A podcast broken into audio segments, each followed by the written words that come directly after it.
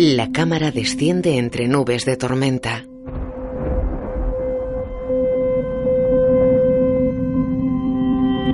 El cielo se despeja al atardecer. Anochece y se forma una aurora boreal. La cúpula de un observatorio astronómico emana una potente luz. De A Planeta.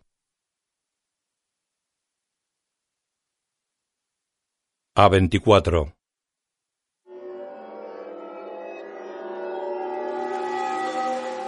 Palmestar.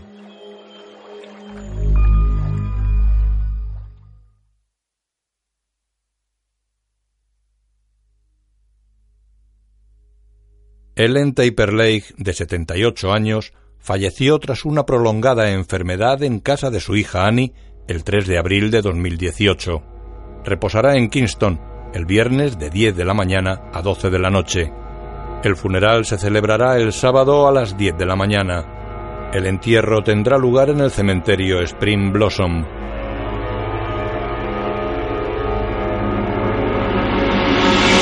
De día, a través de una ventana, se observa una cabaña construida en unos árboles.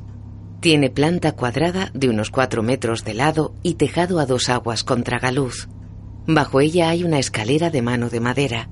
Al fondo se extiende un bosque.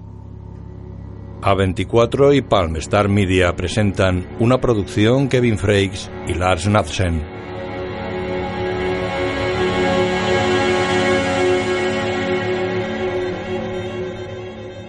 La habitación de la ventana ronda los seis metros de ancho por otros tantos de largo. Tiene un armario con docenas de pequeños cajones. Hay mesas con materiales de pintura y herramientas de modelismo. Sobre algunas hay maquetas que representan viviendas. La cámara se acerca lentamente a una de ellas. Reproduce una gran casa de dos plantas con desván y fachada de madera.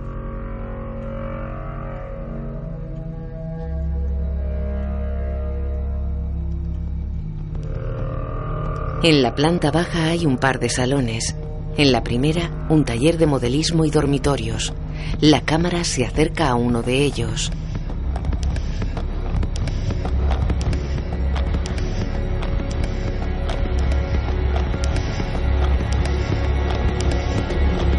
Lo encuadra de cerca pareciendo de tamaño real.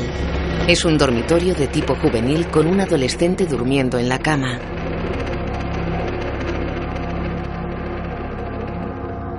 Steve, de unos 65 años, entra en el dormitorio con un traje colgado en una percha. Se acerca a la cama. Vamos, Peter. Despierta. Peter, despierta. Aquí tienes tu traje. Lo deja en la cama. ¿Sabes si tu hermana ha dormido en su habitación esta noche? No lo sé. Steve va hacia la puerta. Vamos, Peter, levanta. Sale de la vivienda. Es una gran casa de dos plantas con desván.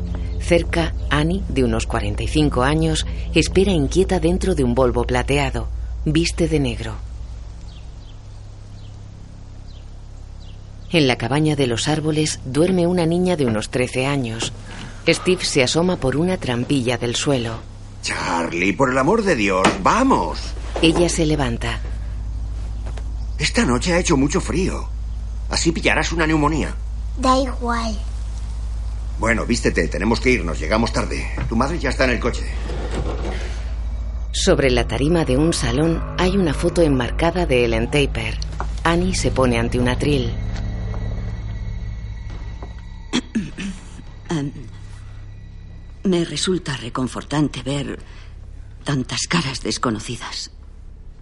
Em, sé que mi madre estaría muy emocionada y quizá un poco recelosa al ver semejante concurrencia. Así que... Mira una libreta manuscrita. Mi madre era una mujer tímida y muy reservada. Tenía sus propios rituales, su círculo de amigos y sus propias ansiedades. Tengo que decir que me parece una traición estar aquí hablando de ella. Los presentes pasan ante el ataúd abierto de Ellen, en off. Era una mujer muy difícil de descifrar. Y si hay alguien que creía saber lo que le ocurriría, espero que no intentara hacerle frente. Charlie observa el cadáver de Ellen. Pero cuando se liberaba de sus prejuicios, era la persona más cariñosa y afectuosa del mundo. También era increíblemente testaruda, lo que explica mi carácter.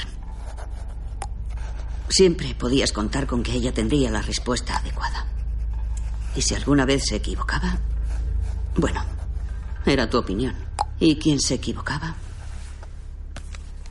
Eras tú. Charlie chascaba la lengua mientras dibujaba en un cuaderno sentada en primera fila. Una mujer se acerca al ataúd, moja un dedo en un frasquito y acaricia los labios de Ellen. Charlie la observa extrañada. Muerde una chocolatina. Steve se acerca a ella. Eso no llevará frutos secos. No. Mejor. Se acercan a Annie. ¿Seguro? Porque no tenemos inhalador. Lo sé. Se alejan. Peter los sigue. El Volvo plateado se acerca a la casa. Para cerca de un Volvo azul aparcado junto a la entrada. Dentro de la vivienda, en el recibidor, hay una casa de muñecas sobre una mesilla. Entra la familia. Un perro se acerca a ellos. Hola, Rexy. Perrita buena. Quitaos los zapatos. Charlie, descálzate. Charlie obedece. Él acaricia a Rexy. Buena chica. Me siento rara. Ya. ¿Debo estar más triste? Debes estar como realmente te sientas. Ya llegará. De noche, en el taller, Annie pinta la figura de un médico. A su lado hay una maqueta que representa una habitación de hospital con una anciana en la cama.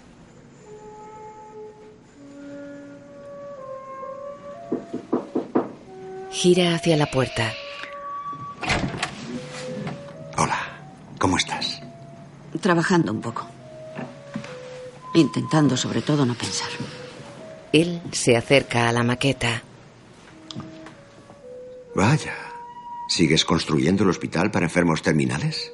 Sí, estoy entre eso y la guardería. ¿Cuál era el plazo de entrega? ¿Siete meses? Seis y medio. Uh, falta poco. ¿Alguna idea para los títulos? En su cuarto, Peter mira la tele desde la cama con una guitarra en las manos. Adelante. Hola. Buenas noches, cariño. Buenas noches. Espero que te encuentres bien a pesar de todo. Sí, estoy bien. Sé que estás triste. Sonríe. Oh, sí, entiendo. Lo sé. Buenas noches. Adiós. Te quiero. En el cuarto de Charlie hay docenas de objetos sobre una mesa. Algunos están ensamblados componiendo figuras antropomorfas. Annie se sienta en la cama de la joven y mira su cuaderno de dibujos. ¿Quién es? ¿La abuela? El dibujo representa a la abuela en el ataúd. Charlie se toca inquieta las manos mientras evita mirar a su madre. Sabes que eras su favorita, ¿verdad? Incluso cuando eras un bebé. No me dejaba alimentarte porque lo tenía que hacer ella. Me sacaba de quicio. Quería que yo hubiera sido un chico. Cuando yo era niña era muy masculina. Odiaba los vestidos, las muñecas y el color rosa. ¿Quién cuidará de mí? Oh, vamos, cariño, ¿crees que no pienso cuidarte? Pero si te mueres, Entonces, ¿te cuidará papá? ¿O Peter? Charlie le da la espalda. Es menuda con el cabello rubio y ondulado. Tiene la frente amplia, las cejas casi rectas, los ojos muy separados, la nariz grande y la boca pequeña con los labios gruesos. Nunca lloraste cuando eras bebé. ¿Lo sabías? Ni siquiera al nacer.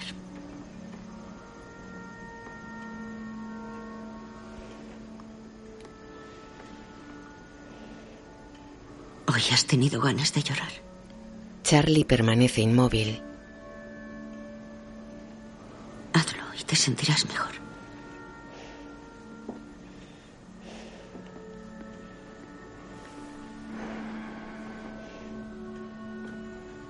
Repara en una palabra escrita en la pared. Satoni. Mira a su hija. La besa en un brazo. Descansa, tesoro. Deja el cuaderno en una mesilla y se va.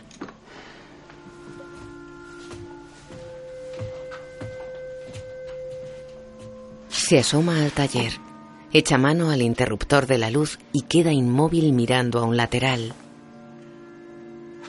Avanza.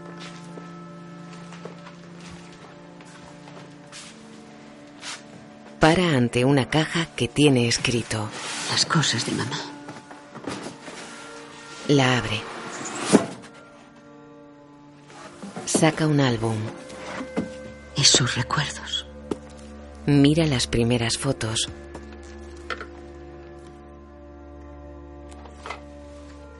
Varias son de Charlie de pequeña. Cierra el álbum y lo mete en la caja. Saca un libro. La portada reza. Nota sobre espiritismo. Mira la contraportada. Lo abre. Sobre la primera página hay un papel manuscrito. Lo lee. Mi querida Annie, perdóname por todo lo que no te he contado. Te ruego que no me odies y no te desesperes. Al final todo habrá merecido la pena. Nuestro sacrificio será recompensado. Te quiere, mamá.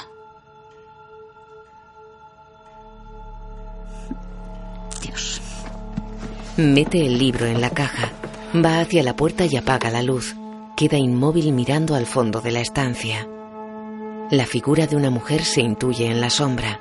Annie observa espantada. Da la luz. La mujer no está. Mamá.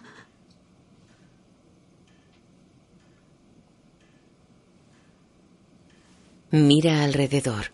Sobre una mesa hay una maqueta. En esta, una mujer similar a ella amamanta a un bebé. A su lado, una mujer parecida a su madre les ofrece un pecho. Annie pone la maqueta de cara a la pared. Se va.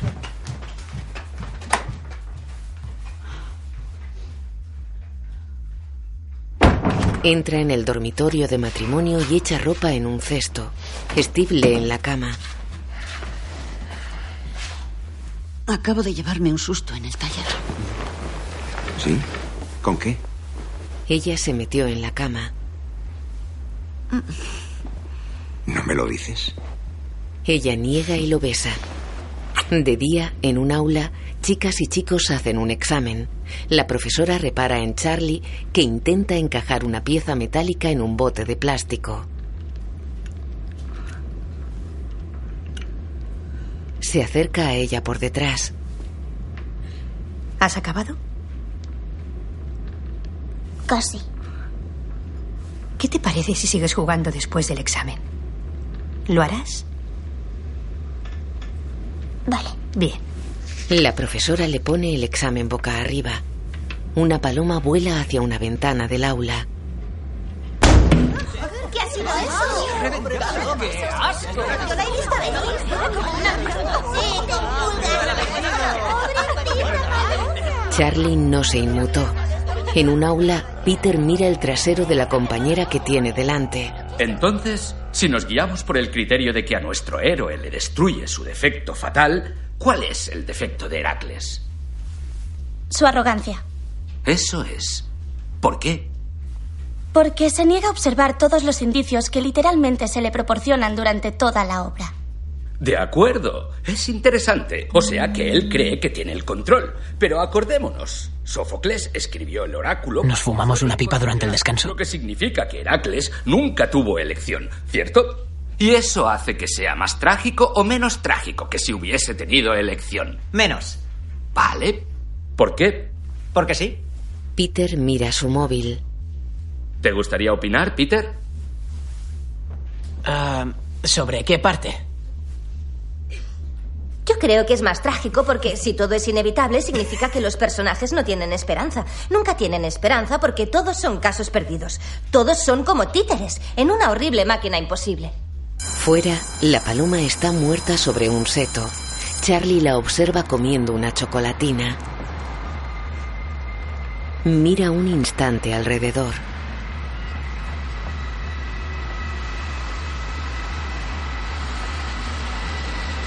Corta la cabeza de la paloma con unas tijeras.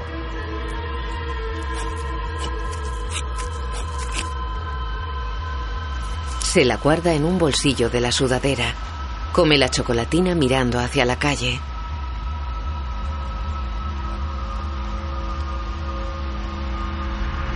Una mujer le sonríe desde la acera de enfrente. Charlie la mira inquieta.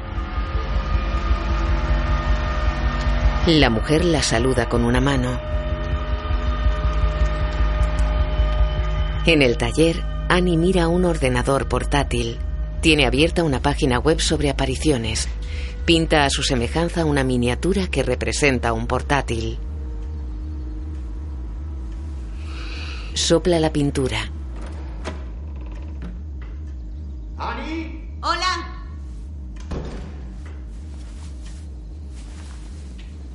Sale del taller. Para mirando extrañada una puerta abierta. Va lentamente hacia ella.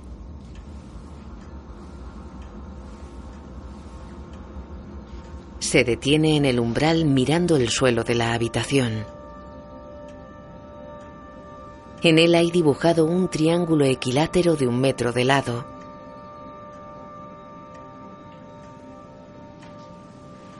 Annie se va cerrando la puerta. En el salón. ¿Has entrado en la habitación de mamá? No. La puerta estaba abierta. Él cierra la puerta con llave. Sí, diga. Lo siento. Sé que es irracional. No importa. Gracias. Papá, llaman del cementerio. ¿Para qué? Ahora lo sabremos. ¿Hola? Sí. Se aleja.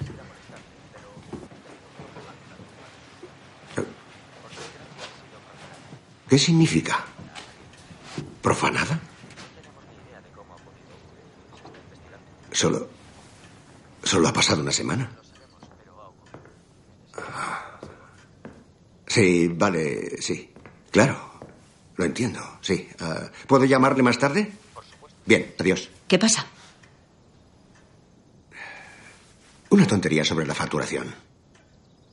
Bien, voy, voy a ver una película. ¿Vale?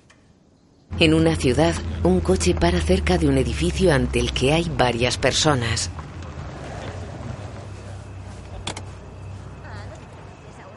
Annie entra en el edificio. Un cartel reza: Perder a un ser querido.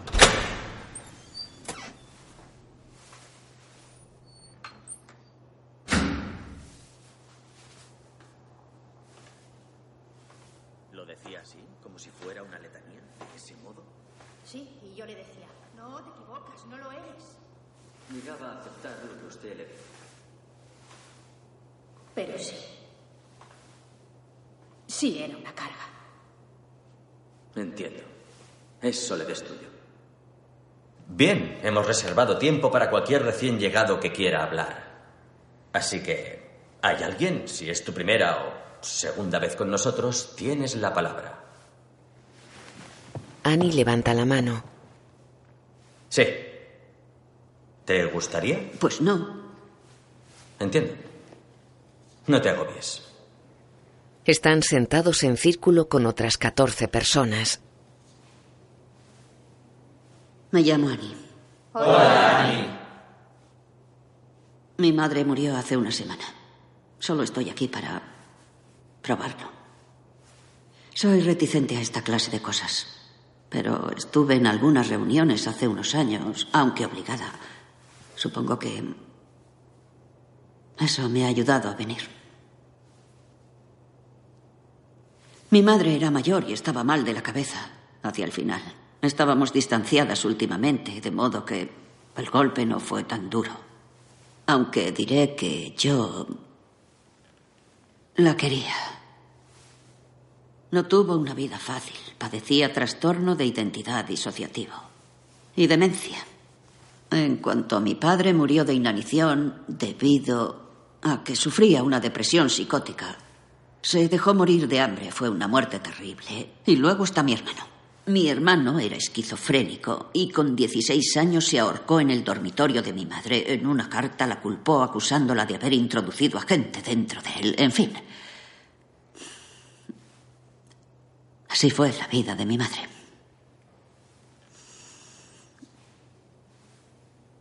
La miran expectantes.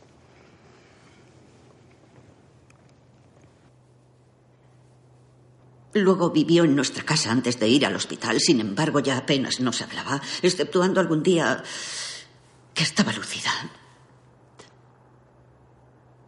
Era muy manipuladora, así que mi marido impuso un sistema para comunicarnos que duró hasta que quedé embarazada de mi hija. No la dejé acercarse cuando tuve mi primer hijo. A raíz de eso le entregué a mi hija, quien enseguida hábilmente encatusó. Por eso volví a sentirme culpable, muy culpable. Cuando ella enfermó, por desgracia, se comportó como si ya no fuera mi madre y jamás se sintió culpable de nada. Y no quisiera estresar más a mi familia. Y ni siquiera sé si serían capaces de darme su apoyo. A veces siento que todo se ha estropeado.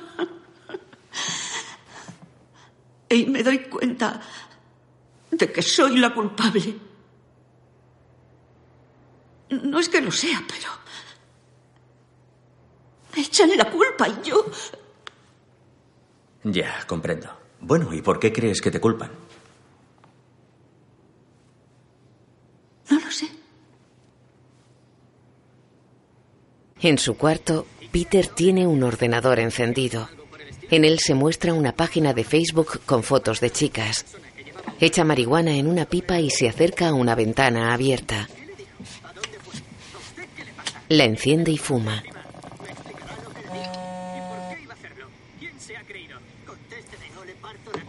Lee un mensaje en su móvil. Joder, fiestón mañana en casa de Aaron. Trae tu polla. Echa humo por la ventana. Ante la casa salen bocanadas de vaho desde una sombra. De día, en su cuarto, Charlie tiene la cabeza de paloma sobre la mesa.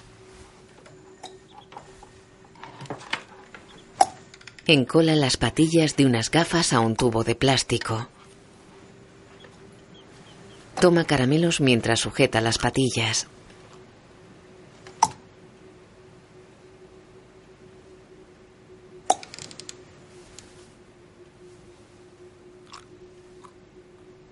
Un reflejo recorre la habitación. Charlie mira a su derecha. El reflejo se desplaza de derecha a izquierda. Se concentra en la pared junto a una ventana y desaparece. Charlie se levanta. Se sube a la cama y mira por la ventana. En la cocina, Annie corta unos tomates cherry. Coge su móvil. Lee un correo. Galería Archer. Hola, Annie. Nos encantaría saber en qué punto estamos. ¿Sería posible que nos enviaras fotos de tu trabajo en su estado actual? Baja molesta el móvil. Fuera, Charlie se aleja de la cabaña con la mirada perdida. Lleva la cabeza de la paloma en las manos.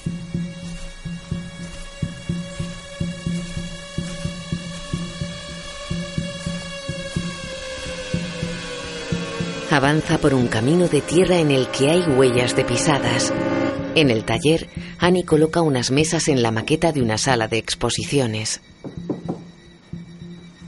Sobre una de ellas pone una miniatura parecida a sus propias maquetas. Llega Peter. Oye, am, ¿podría coger uno de los coches esta noche? ¿Para qué? ¿A dónde vas? A una fiesta, una barbacoa escolar. ¿No cenarás con nosotros? No, pensaba cenar aquí. Puedes cenar allí, no sabía. No, no, no, no, cenaré con vosotros. Solo voy a pasar un rato con los compañeros. ¿Sin beber? No tenemos edad para comprar alcohol, aunque quisiéramos. No digas tonterías, solo te pregunto si vas a beber. Acabo de decirte que no. ¿Y llevarás a tu hermana? Ah, ¿Ella querría ir? Ah, ¿Se lo has preguntado? Él se asoma al cuarto de su hermana. ¿Charlie? Se aleja. Fuera, Charlie sigue caminando con la mirada perdida.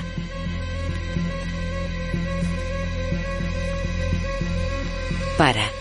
Ante ella, a lo lejos, una mujer de pelo blanco está sentada en el suelo junto a dos fuegos que arden entre la hierba. Charlie chasca la lengua. ¡Charlie! Corre hacia ella. ¿Se puede saber qué haces? ¿Sales de casa descalza? ¿Eres tonta? No puedes ir por ahí sin zapatos y sin abrigo. Quiero ir con la abuela. Ah, ¿Qué?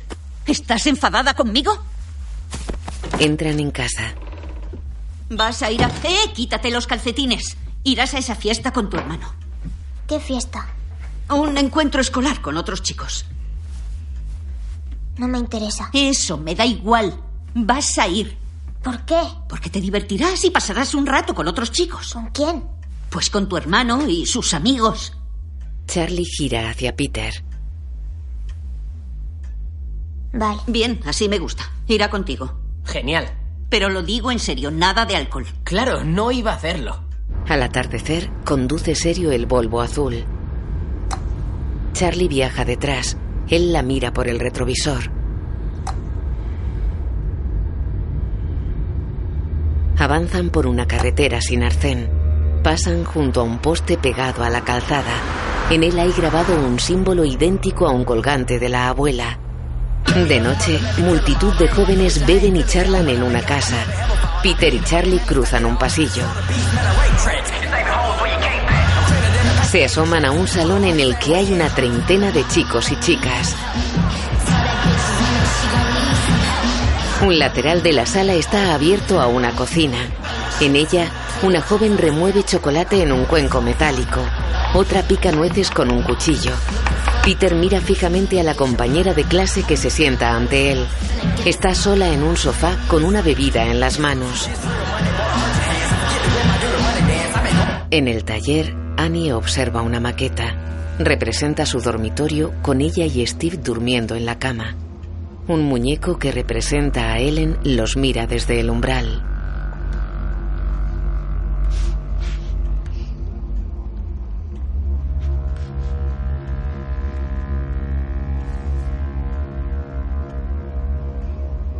Annie se aleja un poco de la maqueta mirando la figura de su madre.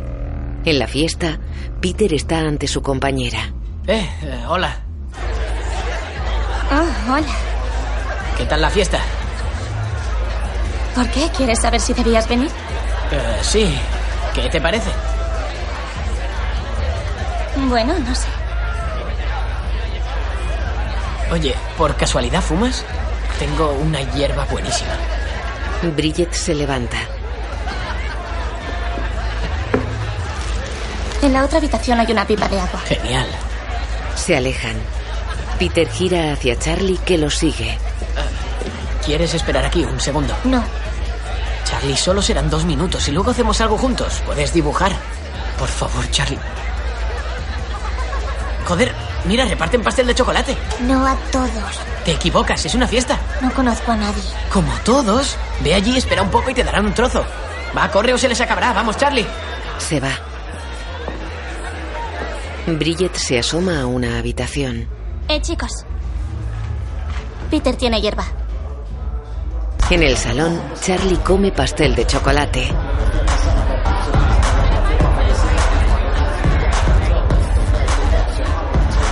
Traga con dificultad.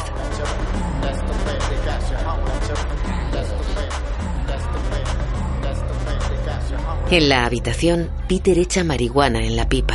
¿La de abajo es tu hermana? Sí, Charlie. ¿Cómo es tu hermana? Peter cancela una llamada de su madre. Vi cómo me dibujaba la semana pasada. ¿Así? Sí. Me pintó como tarada. Ya, así es, Charlie. Nuevo mensaje. Mamá, llamada perdida. En el salón, Charlie monta un muñeco con un carrete de hilo, una lata y dos llaves Allen. Respira con dificultad. En la cocina se sirve un gran vaso de agua. Bebe mirando a los lados. En la habitación, Peter fuma la pipa. Peter, Charlie.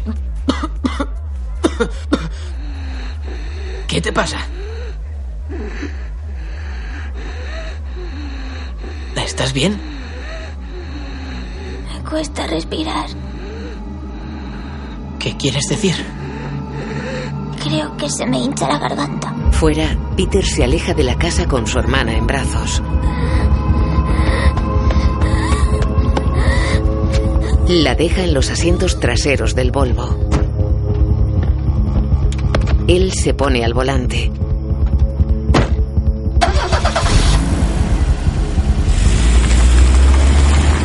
Avanza por un camino de tierra.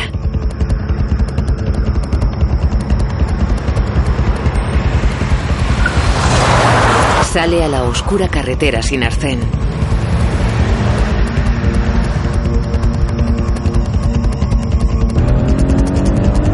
Charlie patalea agarrándose el cuello. Tranquila, Charlie, estamos llegando al hospital.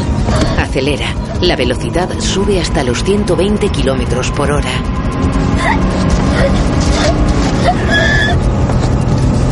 Charlie baja la ventanilla del lado derecho. Saca la cabeza y la mitad del torso. ¡Charlie! Peter esquiva un ciervo muerto de un volantazo. El poste arranca la cabeza a Charlie. El coche se detiene. Una estela de humo permanece tras el vehículo. Peter mira tembloroso al frente sin pestañear. Tiene los ojos humedecidos.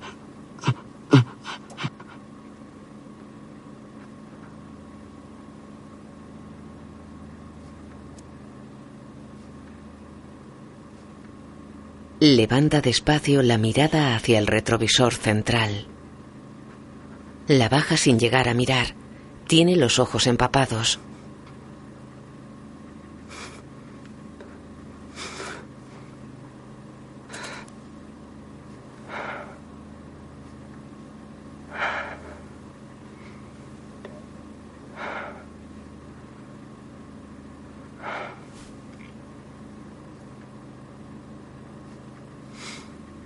Se le caen las lágrimas. Permanece agarrado al volante. ¿Estás?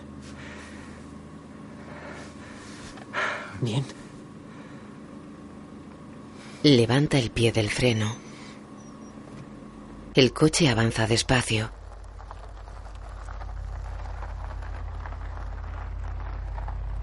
La casa de la familia está a oscuras. El Volvo azul se acerca con las luces encendidas.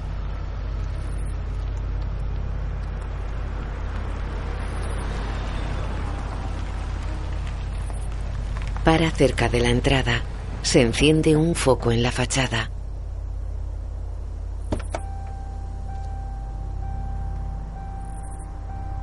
Se apagan las luces del coche. Peter baja. Va hacia la puerta principal.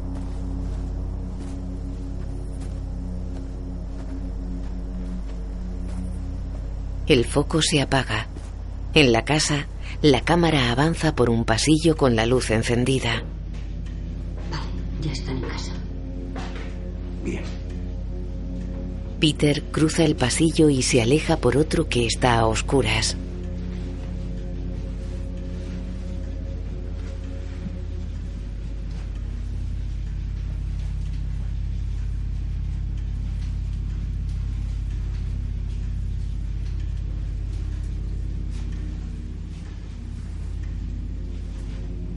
Va despacio a su cuarto. Entra dejando la puerta abierta.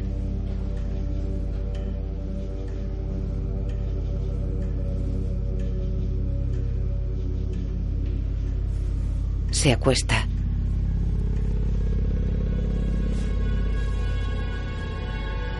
De día, permanece tumbado en la cama con la mirada perdida.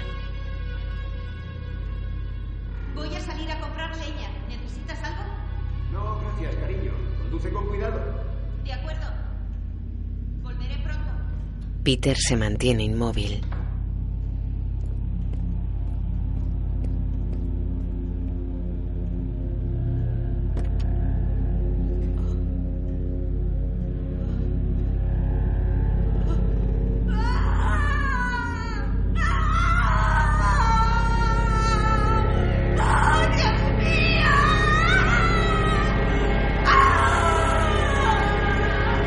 A la carretera, la cabeza de Charlie está tirada en el suelo llena de hormigas. Tiene la mandíbula reventada. De noche, en casa, Steve sujeta a Annie que se balancea arrodillada en el suelo.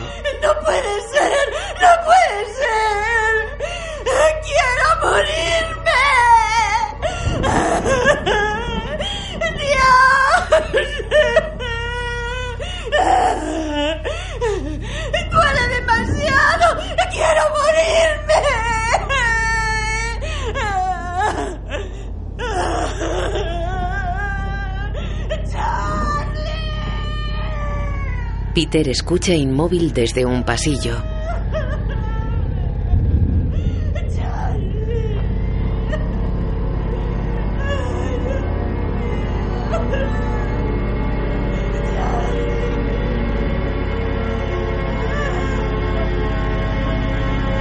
De día, en un cementerio, un pequeño ataúd azul desciende a una fosa. A su lado, Steve sujeta a Annie. Los acompañan Peter y una veintena de personas. La cámara desciende introduciéndose en una fosa cercana. La imagen funde a negro. La gente del entierro está reunida en la casa de la familia. Peter les observa a través de un ventanal con vidrio rugoso que deforma la imagen. En su dormitorio, Annie está tumbada en la cama vestida de negro. Abajo, unas personas se marchan. Steve cierra la puerta tras ellos y queda solo. Mira hacia arriba y queda pensativo. De noche, camina despacio por un pasillo en penumbra. Se asoma al dormitorio de matrimonio. La cama está vacía. Sobre la pared hay pequeñas letras escritas que forman la palabra Zazás. En su cuarto, Peter gatea sobre la cama. Apaga una lamparita y se acuesta.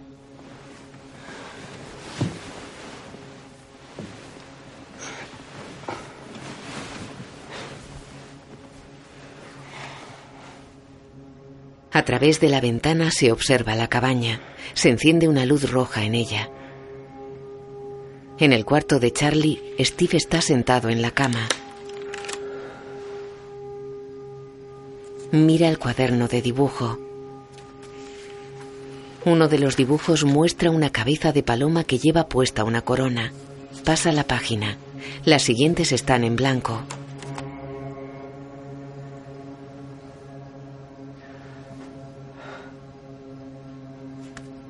Cierra el cuaderno. En la cabaña de los árboles hay encendidas dos estufas de luz roja.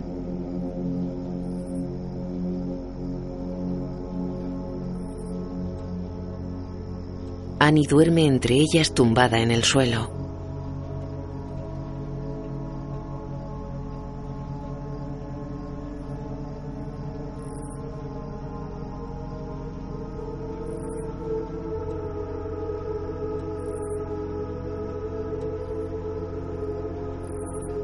De día, en el instituto, Peter está en clase con aspecto cansado, los ojos humedecidos y la mirada perdida. Por esa situación de centrarnos en el problema que obviamente puede enquistarse cuando la solución puede estar cerca pero no conseguimos verla.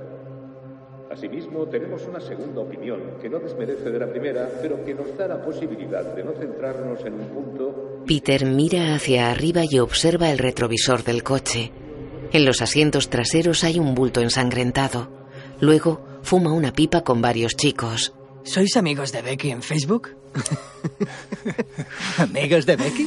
Tío, ¿estás sordo? Te he dicho que en Facebook. ¿En serio? ¿Has visto su estado, colega? Oh, joder, tío, No no cambia cada 10 segundos. Lo sé. Oye, tío, ¿qué me dices del puto Bra... Dame una cara. ¿Brian? Brian y su Le novia. llama algo súper ridículo, tíos. ¿Cómo le...? Ah, sí, le llama princesa. ¿Quién coño llama princesa a su novia? Va diciendo, voy al aeropuerto a recoger a mi princesa. Joder, estoy comiendo cus... ¿Cómo coño? Cuscús. Cuscús, eso. Cuando acabe iré con mi princesa. ¿Una calada? ¿Quién es su novia? Creo que una tía estúpida de la universidad. Joder. A mí me molan las universitarias tontas, colega. Sí. Eh, tío, tío, tío. ¿Estás bien? Peter respira con dificultad. Creo que estoy teniendo una reacción. ¿Qué? En la garganta. Creo que se me está hinchando.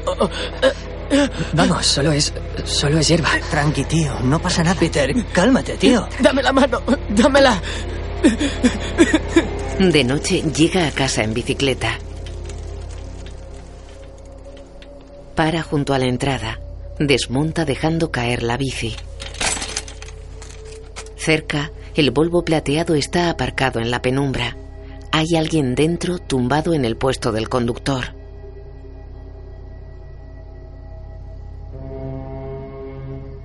Es Annie.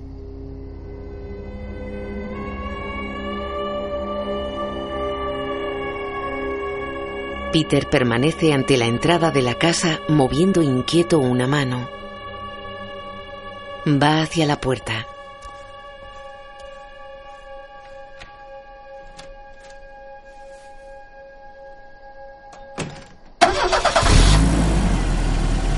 Annie se va.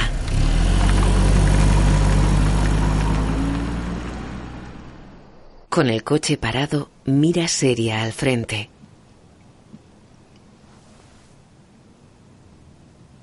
Niega rendida. Arranca y retrocede alejándose del edificio de las reuniones de apoyo.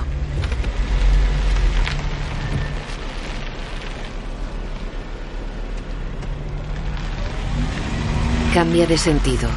Una mujer va hacia ella indicándola que pare. Annie baja su ventanilla. Oh, lamento mucho pararte, pero... ¿Acaso no pensabas entrar? Verás, no, es que em, he olvidado algo. Oh, entiendo, lo siento. Sabes, es que te he reconocido de haberte visto hace unos meses. Oh, señor, qué tonta me siento. Soy Joan. Hola. ¿Estás, ¿Estás ya mejor? ¿Qué? Después de que tu madre... ¿Qué? No, no, eso no... Verás, es que mi hija ha muerto. Oh, pobre. Lo, lo siento muchísimo. Oh, cariño, ¿te apetece entrar conmigo? ¿Podríamos tomar una taza de café? Ah, lo siento, en serio, yo... No, no puedo, en serio, me he dejado una cosa. Mi hijo también murió.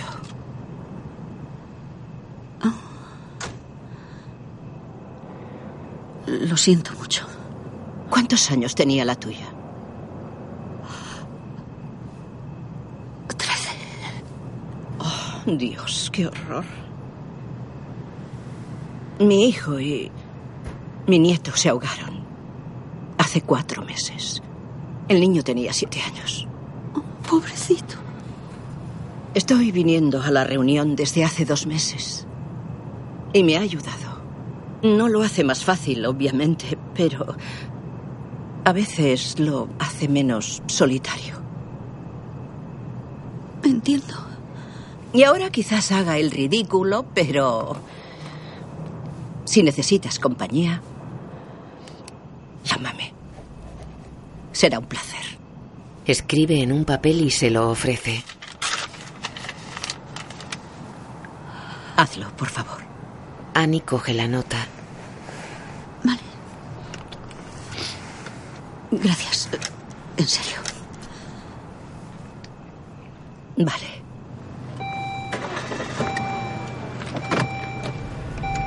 Hasta la vista. Adiós. Annie se va frotándose la cara. Entra en casa. Steve lee en el salón. Hola. Hola. Estoy muy cansada. ¿Dónde estabas? En el cine. Voy a acostarme. De acuerdo. Ahora subiré. Están acostados en el dormitorio. Ella tiene la mirada perdida. Steve le pone una mano sobre el hombro.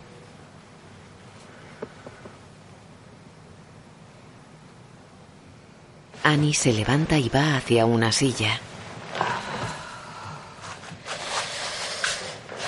Enseguida vuelvo. No es verdad. Te llevas la manta. No puedo dormir.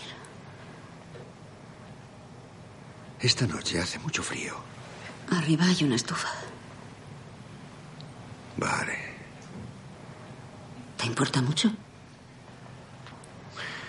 Si tienes frío, vuelve a la cama. Solo quiero dormir. Se va. Él la sigue con la mirada y queda pensativo. Desde el cuarto de Peter se observa la cabaña con luz roja en su interior.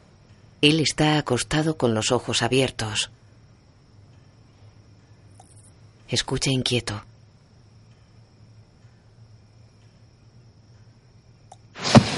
Se incorpora y mira tenso alrededor. La habitación está en penumbra. Se distingue una silueta en una silla. Peter se sobresalta. En la silla solo hay ropa.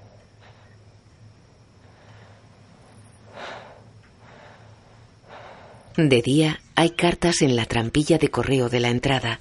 Alguien deja una hoja de publicidad. Reza, llamando a los escépticos, mensajes del más allá. En el taller, Annie trabaja en una réplica del dormitorio de Charlie. Escribe sobre una pared, Satoni.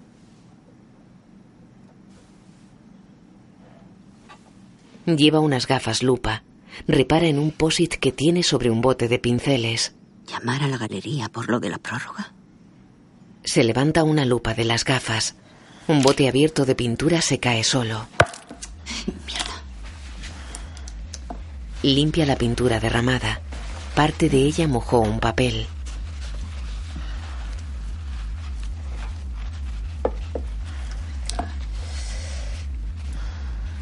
Coge el papel. En él hay escrito Joan junto a unos números. En la ciudad camina con el papel en las manos. Se lo guarda en un bolsillo mientras mira un edificio.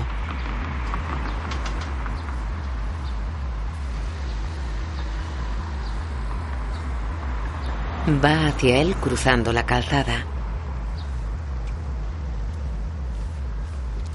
Dentro camina por un amplio pasillo.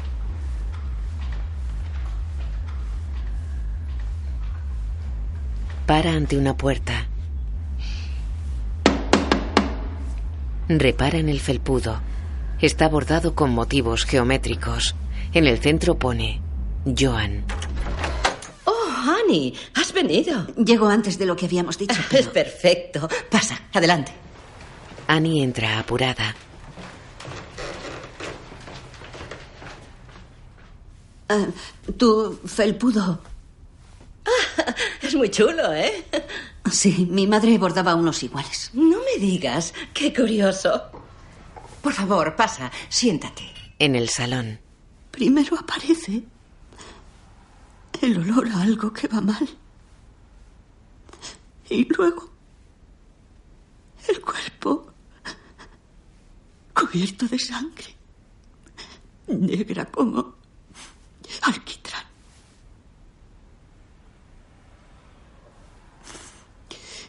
Su cabeza no estaba y no podía ver su cara. Sus rasgos habían desaparecido y sus manos eran unas uñitas. Joan le coge una mano.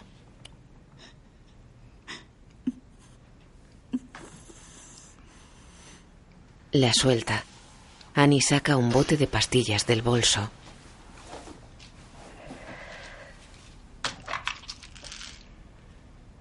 Toma un puñado y da un sorbo de una taza.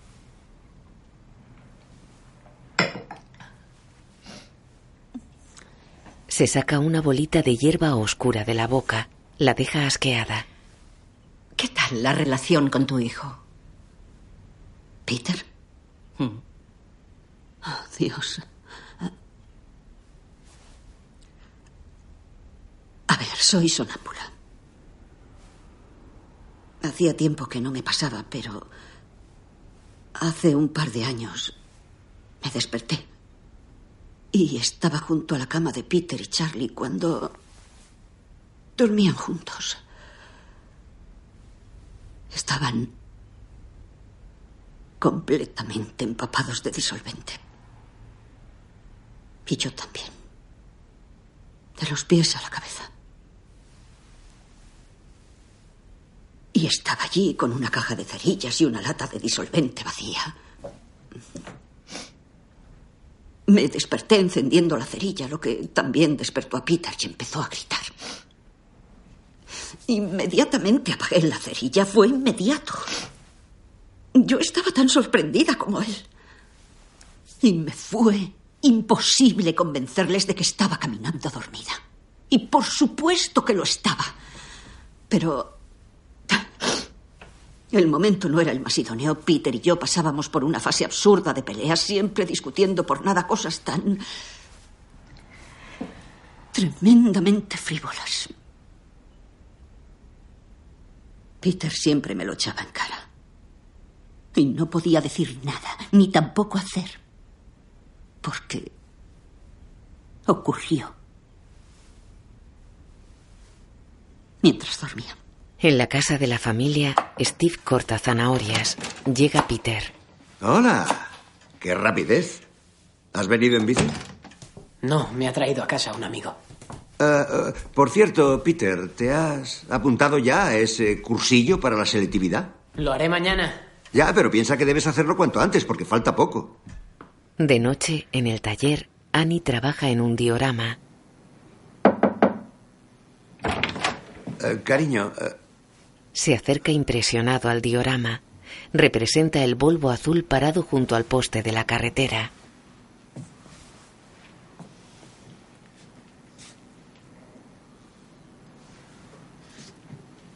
El cuerpo decapitado de Charlie está en los asientos traseros. Annie pinta un reguero de sangre junto a la cabeza de la niña tirada en la calzada. por Dios, Annie. No dejarás que él vea eso, ¿verdad? ¿Quién? Peter, ¿cómo crees que se sentirá cuando lo vea? ¿El qué? ¿Esto no va con él? Ah, ¿no? No, es una visión neutral del accidente. Sigue pintando. ¿Vas a bajar a cenar? Ahora hago la cena. No, la he hecho yo. He venido a buscarte. Quédate o haz lo que quieras. Me importa una mierda. Se va. Los tres cenan en el comedor. Steve observa a Annie.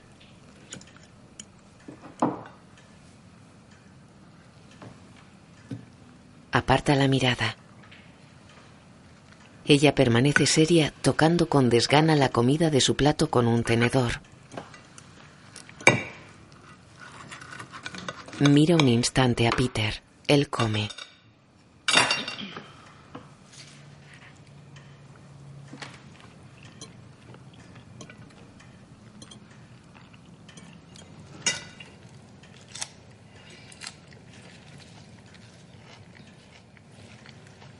Está buenísimo, papá.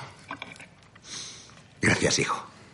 Annie sonríe incrédula y aprieta los labios. Peter la observa.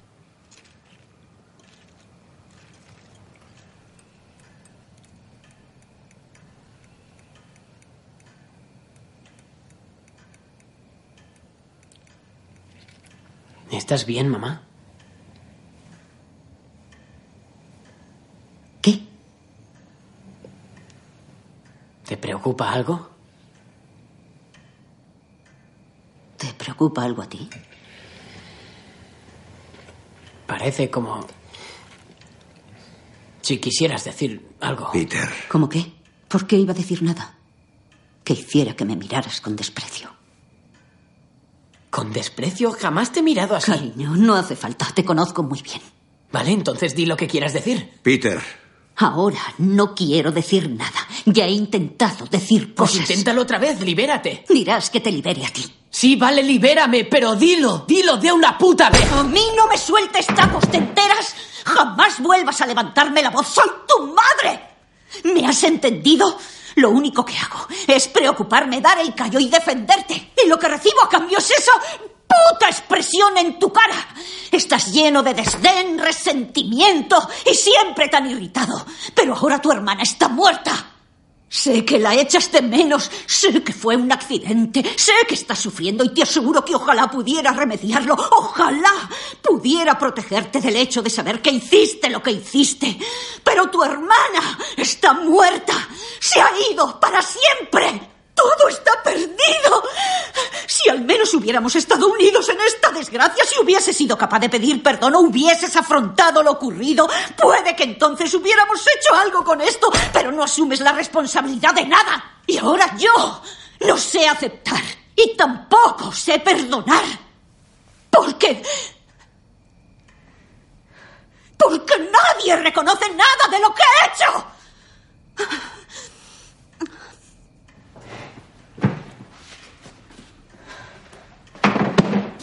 Se sienta y mueve la comida de su plato con el tenedor. Peter la mira fijamente con los ojos humedecidos.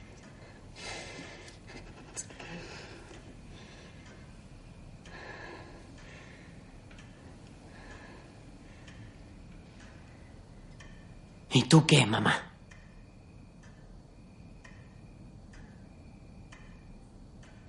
Ella no quería ir a la fiesta. ¿Qué hacía ella allí? Vale, vamos a dejar esto ahora mismo. Se acabó. Annie mira furiosa al chico. He dicho que lo dejéis ya.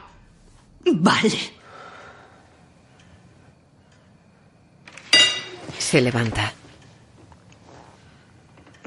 Vale. Se va. Peter baja la cabeza.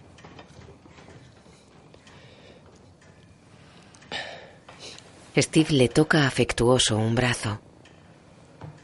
Separa la mano y coge sus cubiertos. Toca la comida con ellos y los aparta.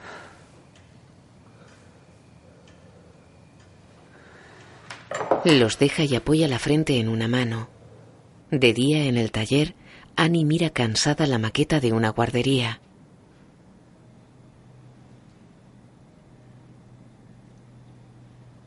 Levanta la mirada y repara en un posit que reza. Sigue trabajando. En un centro comercial sale de una tienda de manualidades con dos bolsas.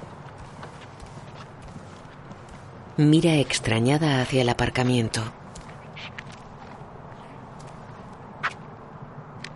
Va hacia él. Joan guarda los bultos de un carrito en el maletero de un coche. ¿John? ¡Oh! ¡Annie! Hola. ¡Annie! Hola. ¿Qué tal? ¡Ay, cielos! ¿Cómo estás? Oh, Annie, ¿Estás estoy... bien? Estoy, estoy, estoy bien, estoy bien, estoy perfectamente. Ah, Estupendo. ¿Qué? Ha pasado, ha pasado algo, Annie, y me siento completamente nueva y cambiada. ¿Qué ha pasado? No sé si debería contártelo. ¿Por qué dices eso? Ay, vas a pensar que estoy loca. No, en absoluto. Ah, Vale. Anda, ven. Conocí a una medium espiritual. Prepararon una sesión. Lo sé, sé lo que piensas, pero me pidieron que asistiera. Contaron con escépticos y con científicos. Así que fui con cierto escepticismo. Y lo que experimenté allí, Annie, fue algo... ¿Una sesión espiritista? Allí invocaron el espíritu de una persona del siglo XIX.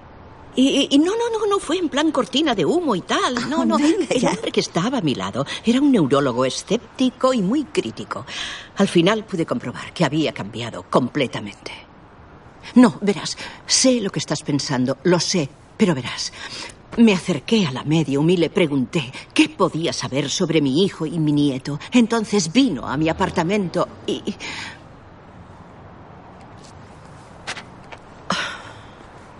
acabó haciendo una sesión. En fin, conjuró a mi nieto. No, no, no, lo sé, lo sé, reconozco esa sonrisa, lo sé, Annie, Annie. Yo tampoco me lo creía, en serio. Pero conseguí oír su voz. Noté su presencia en la habitación. Annie, era algo real. ¿Qué vas a hacer ahora? Bueno, tengo que ir de compras. ¿Quieres venir a casa? Oh, Annie, por favor, te lo ruego, Annie. De verdad, creo que deberías. Sería muy importante que vinieras. A oscuras, en su piso, enciende una vela con una cerilla.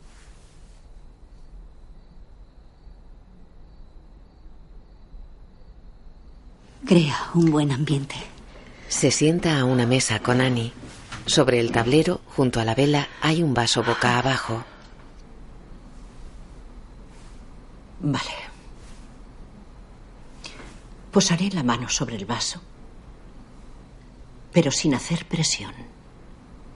Haz lo mismo. Annie pone una mano sobre la de ella. Bien.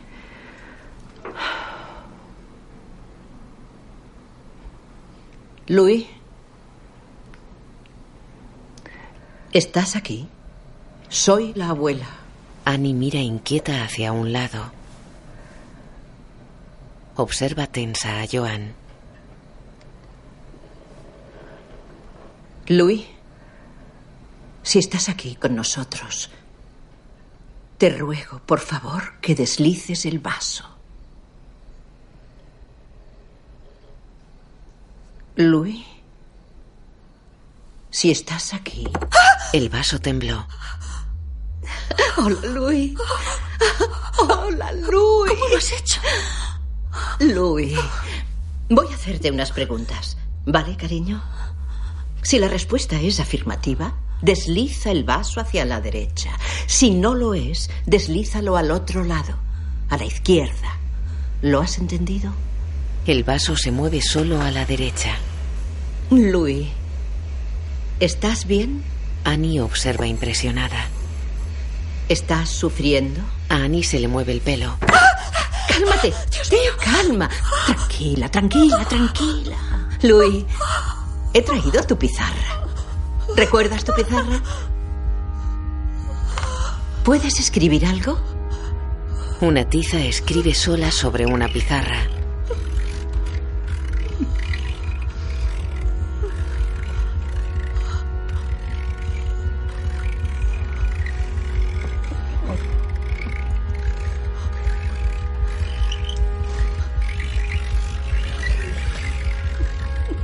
El texto reza, te quiero, abuela. Ay, me quiere. Oh, Louis. Yo también te quiero, cariño. Lo siento, ¿podemos parar? ¿Qué? Lo siento, por favor. Louis, tenemos que parar, pero volveré enseguida. No puedo seguir. Joan da la luz. ¿Estás bien? Lo siento, no puedo. Lo entiendo, lo entiendo. Así es Tengo exactamente como reaccioné yo la primera vez. Lo, lo siento, No, gracias. no, da igual, da igual. Gracias. Joan apaga la vela. Saca un papel de un cajón. Lo sé, lo sé, cariño. Si quieres probarlo por tu cuenta. Tranquila, tranquila. Primero enciende la vela. Luego elige algo personal que perteneciera a tu hija. Ese será tu vínculo. El mío es la pizarra. Es mi vínculo. Tranquila, tranquila, todo está bien. Eso es. Cuando estés preparada, lee esto en voz alta, cada sílaba, muy despacio. ¿Por qué? ¿Qué es? No sé qué idioma es, pero la medium me dijo que lo leyera. Es para poner todo en marcha. Pero recuerda, toda tu familia, cada miembro, tiene que estar en casa. Sobre todo tu hijo. Es importante. Vale. ¿De acuerdo? Respira hondo. Tú no la mataste, Annie. Annie la mira extrañada.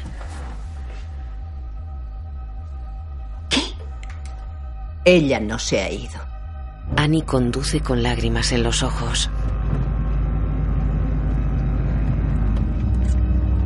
Para ante un cruce. Mira boquiabierta hacia atrás. Se da la vuelta.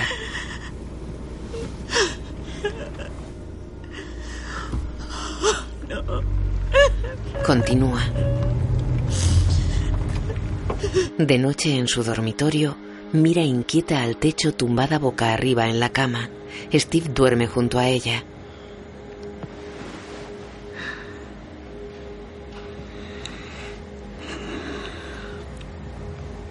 Se pone de lado hacia él.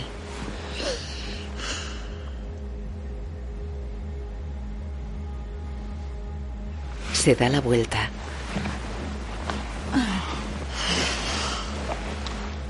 Repara en unas hormigas que avanzan por la almohada. Se incorpora.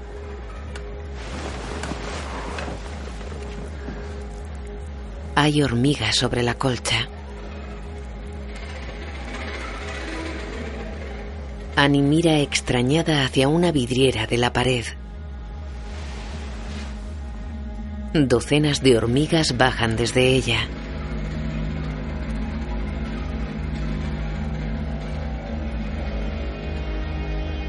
Annie se levanta.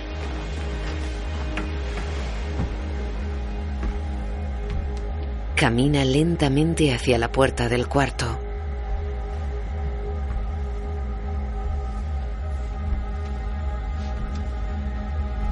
Sale a un pasillo en penumbra. Avanza despacio siguiendo una fila de hormigas.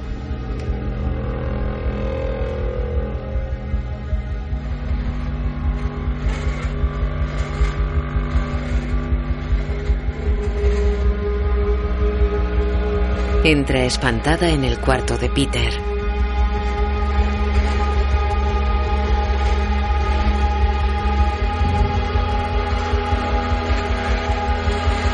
Él está tumbado en la cama, inmóvil, con la cara y los ojos llenos de hormigas.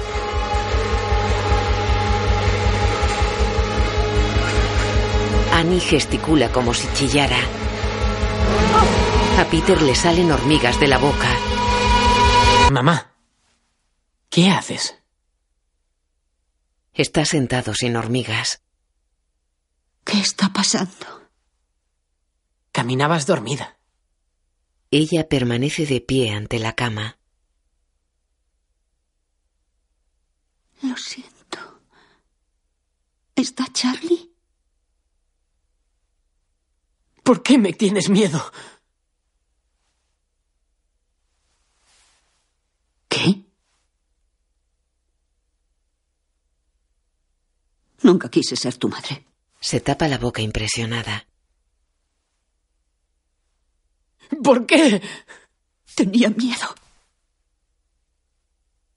No me sentía madre. Pero ella me presionó. Entonces, ¿por qué me tuviste? Yo no tuve la culpa. Intenté impedirlo. ¿Cómo? Provocándome un aborto. ¿Cómo? Del modo que fuera, hice todo lo que me dijeron que no hiciera, pero no funcionó. Y me alegro de que fuera así. Intentaste matarme. No, no es verdad. ¿Por, Yo te ¿por qué? quiero. Te ¿Por qué intentaste matarme? No lo hice, quería salvarte. ¿Por qué intentaste matarme? Arden empapados. Ella despierta en la cama. Luego hay luz bajo la puerta de un baño. Salve. Pelmo. Rex. Occidentalium. Baluj. Hat Pelmon. Al amanecer, Peter duerme en su cama. Peter. Peter, cariño, despierta.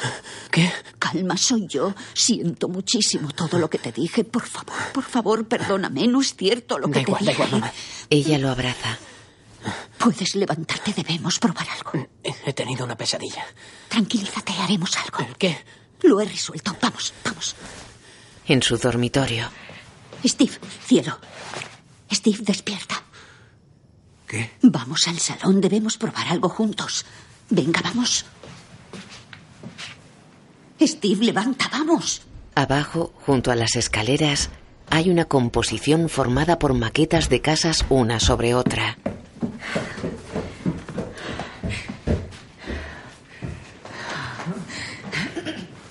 Papá. Annie está en el salón.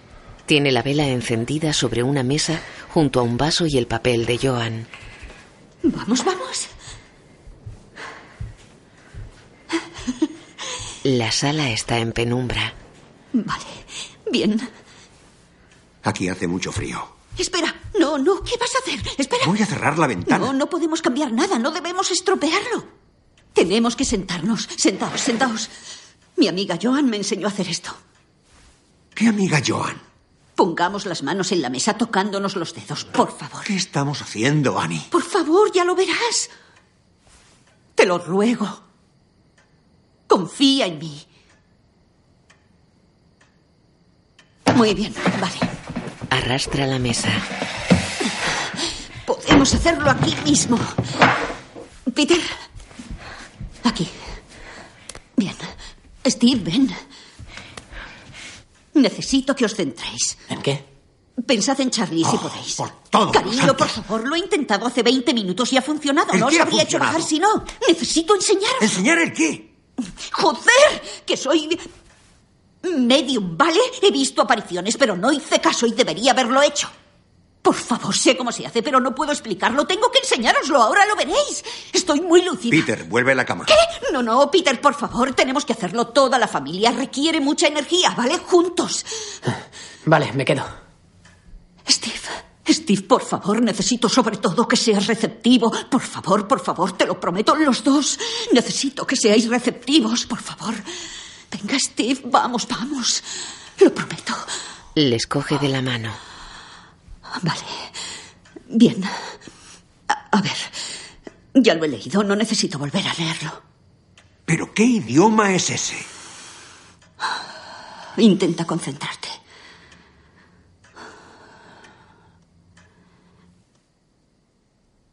Charlie. Charlie, ¿estás ahí?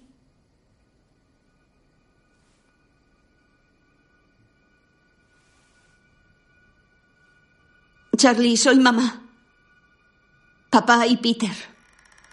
Peter mira extrañado hacia atrás. Charlie, si estás aquí con nosotros, vamos a tocar este vaso. No presionéis. Si estás aquí, Charlie, quiero que muevas el vaso. Aunque solo sea un poquito. un movimiento Dios, muy leve. Annie. ¿De acuerdo, Charlie? Joder. ¿Qué pasa? ¿Qué? ¿No lo notas? ¿Notar qué? Como si el aire se expandiera. El vaso se mueve. ¡Sí! Gracias, Charlie. Ha estado muy bien. Vale, ahora, Charlie, lo que quiero que hagas es enseñarles lo que has hecho antes. Abre el cuaderno de dibujo sobre la mesa. ¿Puedes enseñarles lo que has hecho por mí? Mamá. Lo va a hacer. Steve cierra el cuaderno. Ya está bien. ¿Qué? No, no, no. Escucha, cuando lo ha hecho antes, esto se ha manifestado en la página y lo he visto. ¿Qué lo ha he hecho? visto. Es Charlie. Vamos, Annie. Charlie, ¿querías dibujar más? Puedes seguir si quieres. ¡Basta! Nuestros dedos tienen que estar tocándose. ¡Estás asustando a Peter! No, no es verdad, Peter. Escucha. ¡Ya basta! Escúchame. No debes tener miedo, es tu hermano. Mamá. Se abrió un mueble. Charlie, ¿Qué te pasa? La vela da un fogonazo y se apaga. Se enciende. Annie abre la boca, cierra los ojos y queda cabizbaja. Steve mira debajo de la mesa. Se levanta y observa impresionado a Annie.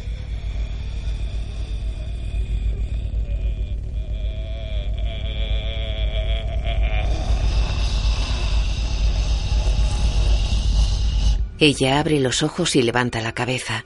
Mira extrañada alrededor. Hola.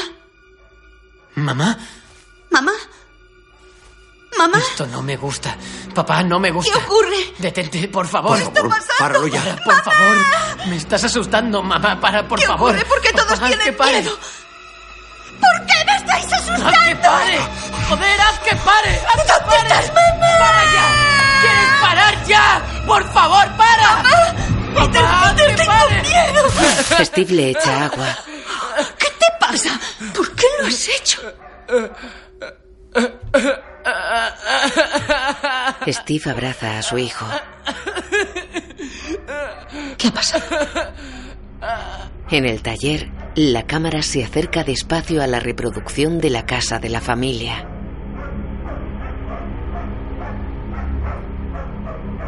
Pasa lentamente sobre el diorama del Volvo en la carretera. La cabeza de Charlie no está en la calzada.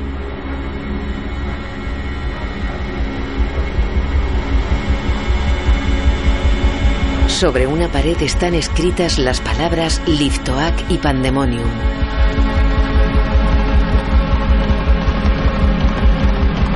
De noche en su cuarto, Peter está sentado en la cama con la mirada perdida. De día, está abstraído en clase. Nuestro país ha sufrido muchos altibajos, económicamente hablando. Hemos hablado de las dificultades durante el siglo XIX en comparación con el otoño de 1929, una época que pasó a conocerse debidamente como la Gran Depresión. Durante una década sufrimos muchas adversidades. En 1929, Wall Street había ido tan bien que cuando por fin cayó debido a la gran crisis, causó un gran declive de la economía. Peter observó un reflejo que se desplazaba por el aula. Mira hacia un armario con puertas de cristal que hay a su izquierda. Su imagen en el vidrio lo mira esbozando una sonrisa. Hoy en día mucha gente está expuesta a las mismas circunstancias. No obstante, teniendo en cuenta que la situación en estos momentos es muy diferente a la del siglo XX. Peter se levanta.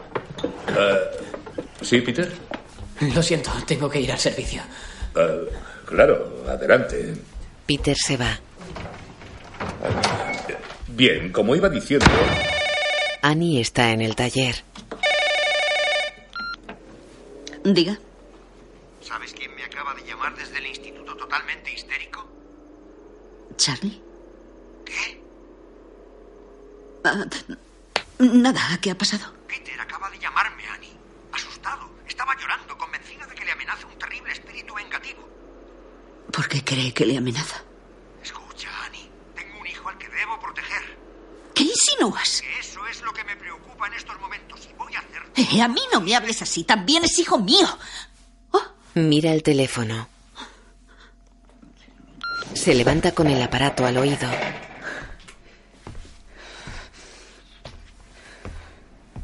No vuelvas a colgarme nunca más. Ya no soy una jodida sonámbula. ¿Lo has entendido? Cuelga.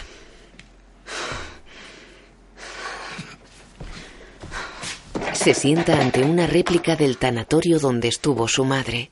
Retoca una de las muchas sillas que hay en él.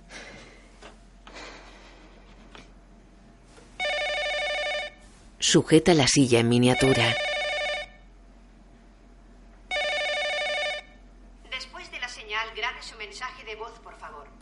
Cuando haya acabado de grabar, puede colgar o pulsar almohadilla. Annie, hola. Soy Patrick de la Galería Archer. Ah, llamaba para saber cómo estabas tú y tu familia. Todos hemos estado pensando en vosotros. Estamos muy preocupados y esperamos que estéis bien. Siempre estáis en nuestras oraciones. Además, también quería decirte que si necesitas posponer la exhibición o cambiar la fecha, obviamente estaremos de acuerdo. Y si no, solo queríamos saber si podemos ayudarte de alguna manera. Sabes que puedes contar con nuestro apoyo para todo lo que quieras. Annie rompe la silla. Destroza la maqueta. Peter y Steve entran en casa. Oh, por Dios, qué peste. Arriba camina por un pasillo.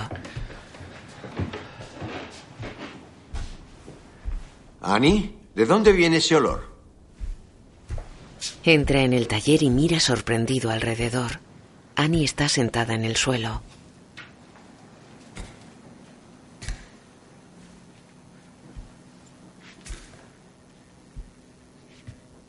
Hay alguna maqueta destrozada, mesas de trabajo vacías y objetos tirados por el suelo. ¿Qué ha pasado aquí? No tenía ganas de seguir viéndolo.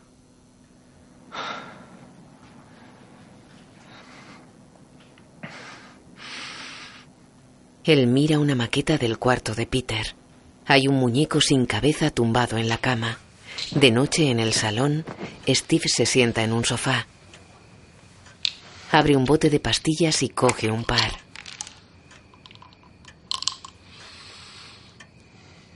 Se las toma.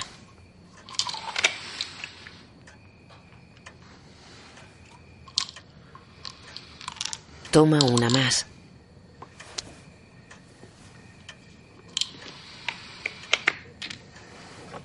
Annie está sentada en su dormitorio. Escucha extrañada.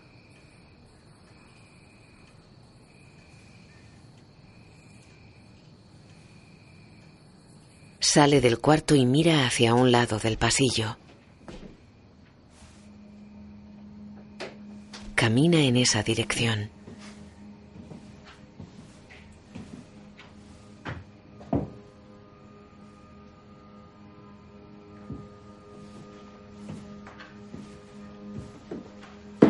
Se asoma impresionada al cuarto de Charlie.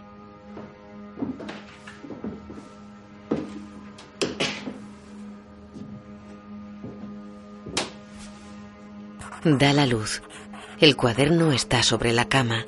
Una hoja pasa sola.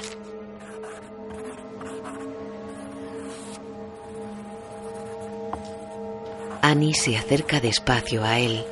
Se pasa a otra página.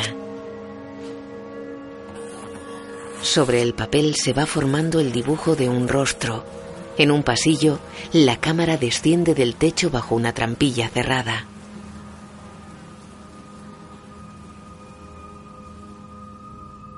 El cuarto de Peter está en penumbra.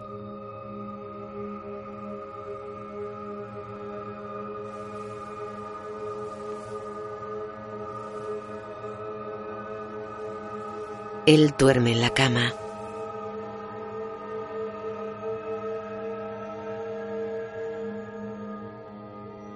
Abre los ojos.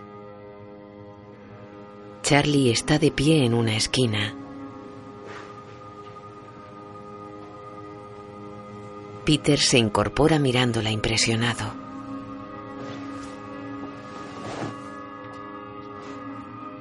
¿Charlie? A ella se le cae la cabeza que se transforma en una pelota y rueda hacia la cama. Peter observa boquiabierto. Mira hacia la puerta. La perra le observa desde el umbral.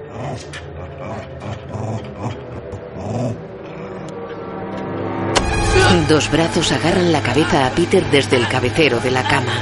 Tiran con fuerza. La puerta se cierra sola. Cariño, ¿qué ocurre? ¿Qué estabas haciendo? ¿Qué estabas haciendo? No entiendo. ¡Estabas tirándome de la cabeza! ¿Qué dices? Acabo de entrar y estabas gritando. ¿Qué te pasa? He visto a Charlie en el rincón y tú has intentado arrancarme la cabeza. Oh, vamos, Peter, yo jamás te haría eso. Estás loco. Vamos, cariño. ¿En qué rincón has visto a Charlie? Peter, escúchame. No sé lo que ocurre ni lo que acabas de ver, pero voy a poner fin a esto. No le digas a papá lo que me acabas de explicar, ¿vale? Porque no es verdad. Algo está pasando y soy la única que puede detenerlo, ¿entendido? Soy la única que puede arreglarlo. En el cuarto de Charlie, el viento agita las cortinas. Las páginas del cuaderno van pasando. En ellas está dibujado Peter llorando y chillando con los ojos tachados.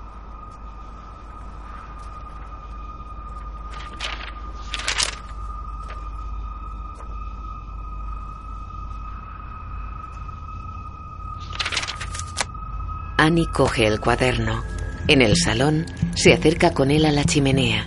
Está encendida.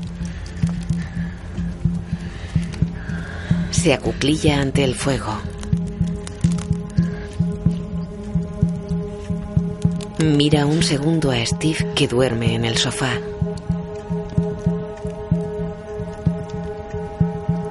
Tira el cuaderno a las llamas. Al cuaderno se le prende una esquina. A Annie se le prende una manga del jersey. Ella mira la chimenea.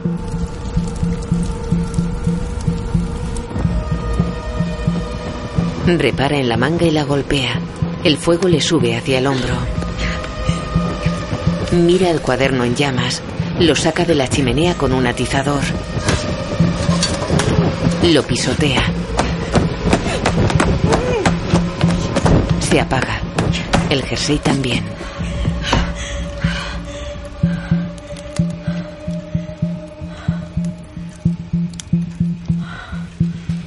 De día, el cielo está despejado sobre la casa. Peter sale de su cuarto con una mochila a la espalda. Para y mira la puerta entreabierta del cuarto de sus padres.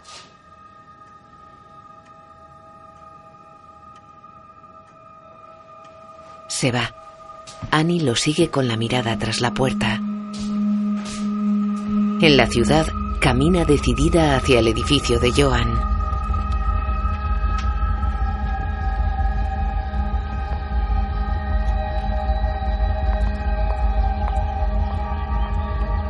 Dentro avanza por el pasillo.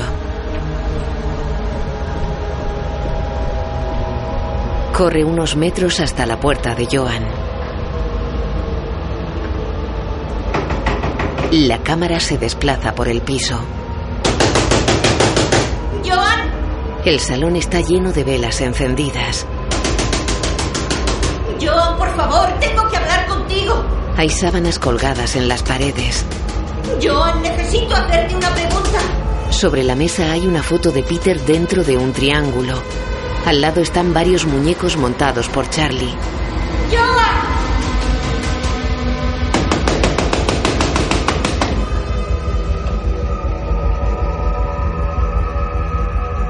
Mira pensativa el felpudo y se va. Hay una cámara de seguridad frente a la puerta. Junto al instituto, Peter está sentado a una mesa con la mirada perdida. Él busca con la mirada.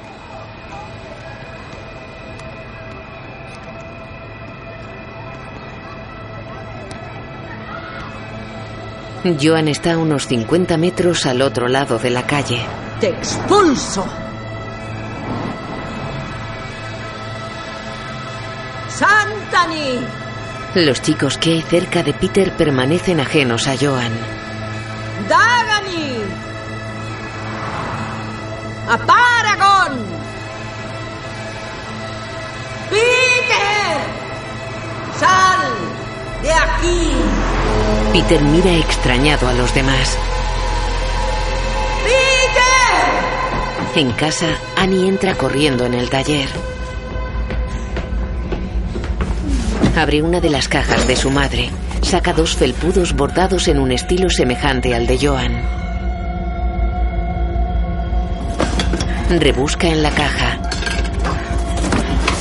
Abre otra y coge un libro. Mira extrañada la portada. Tiene grabado el símbolo del colgante de su madre.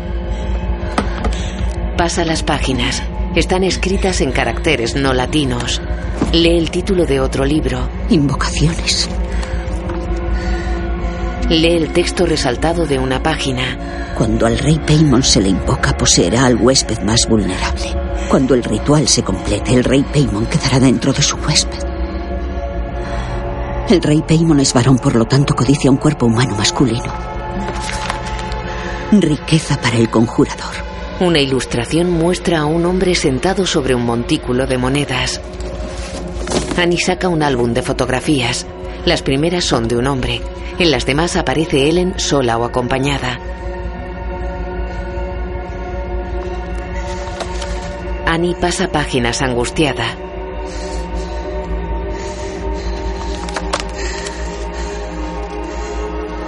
Hay una foto de su madre con Joan.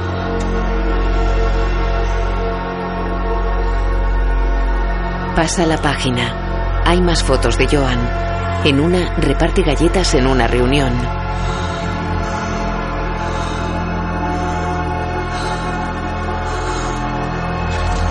En otra, varias personas echan monedas sobre Ellen, que sonríe vestida de novia con unos 70 años de edad.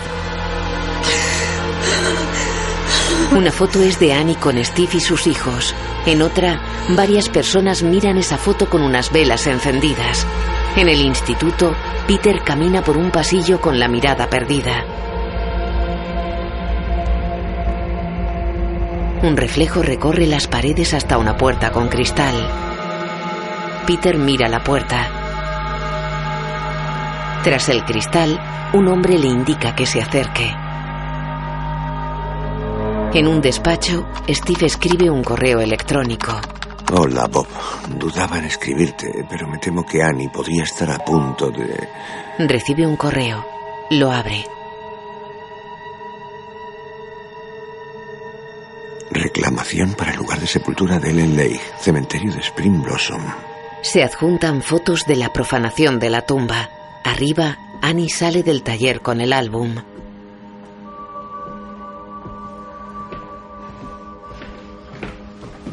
Lo deja en el suelo. Coge un gancho y abre la trampilla del techo. Despliega una escalera de la trampilla. Se tapa un momento la nariz y sube.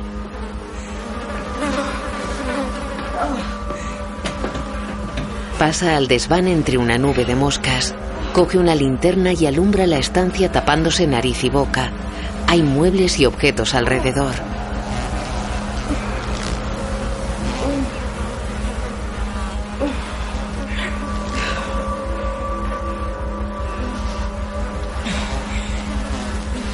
Enfoca hacia un lateral y queda inmóvil. En el suelo hay un cuerpo humano con una vela encendida entre los pies. Peter está en clase. Y de ese modo todos se sienten justificados. El asesinato de Ifigenia fue encabezado por los dioses. En el desván, Annie se acerca al cuerpo. Es el de una mujer decapitada con las extremidades hinchadas y ennegrecidas. Lleva un vestido blanco y sucio. Annie se da la vuelta.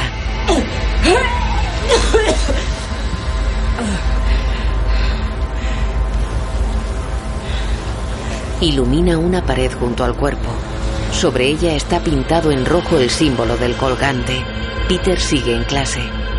Por lo tanto, Agamenón no Mira inquieto alrededor. mucha cautela, motivado por la venganza. Igual que...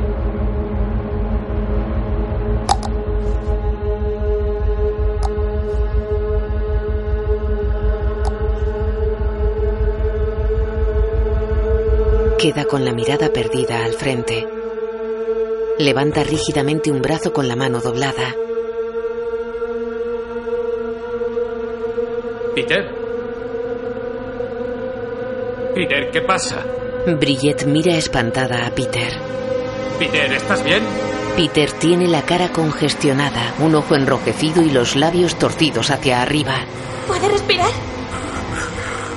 Peter, ¿te encuentras mal?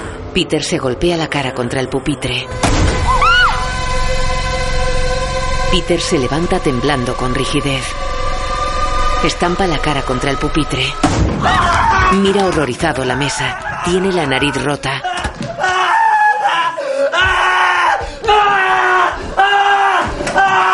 La cámara recorre la planta baja de la casa de la familia. La luz del día se filtra suavemente por las ventanas.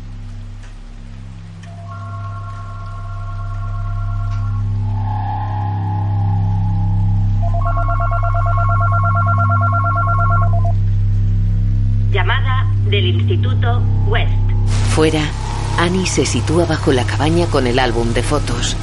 Llueve con fuerza. En el despacho, Steve está sentado al escritorio con un vaso de whisky en la mano.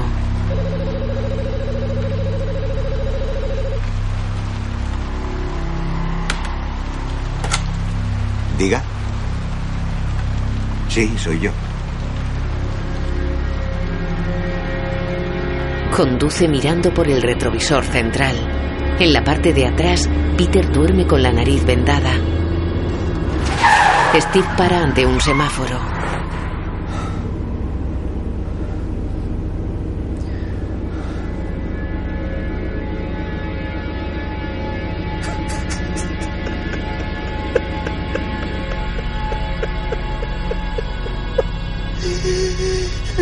Se acerca a la casa. Annie corre hacia el coche. Fin estás aquí. Gracias a Dios. Mira a Peter. Espera, ¿qué? ¡Oh, Dios mío! ¿Qué le ha pasado? ¿Qué ha pasado? No, no, no, no, no, no. Por Dios, no. No. ¿Quién se lo ha hecho? Al parecer se lo ha hecho él mismo. Se ha golpeado la cara contra Oh, su pupitre. vale, Steve, espera, espera. Espera, Steve. Escucha. Cógelo por los pies. Anda, cógelo. Eso es. En casa, echan a Peter en su cama. Steve, arriba, en el desván. Cuando te has ido, he subido ahí y... Es que necesito que subas a ver lo que yo he visto. Hay un cadáver. Verás, creo que es el de mi madre, pero no estoy segura porque tiene la piel negra, está hinchado y le falta la cabeza. Por favor, necesito que vayas arriba y lo veas. Por favor, Steve. Él gesticula cansado y sale al pasillo. Annie le observa desde el umbral del cuarto. Él coge el gancho. ¿Y hay algo más? ¿Quieres decir que hay algo más que el cuerpo sin cabeza de tu madre? Por supuesto.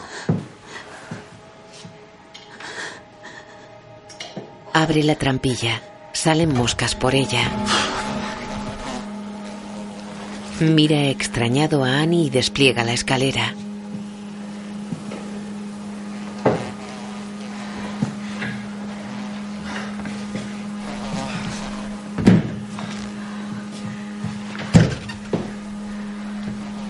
Sube por ella. Annie se va corriendo. Baja las escaleras y cruza el salón. Mete papel de periódico en la chimenea. En el pasillo de arriba, ¡Maldita sea, Annie! Hay más. ¿Qué coño es eso? ¿Por qué no has llamado a la policía? La policía no puede ayudarnos.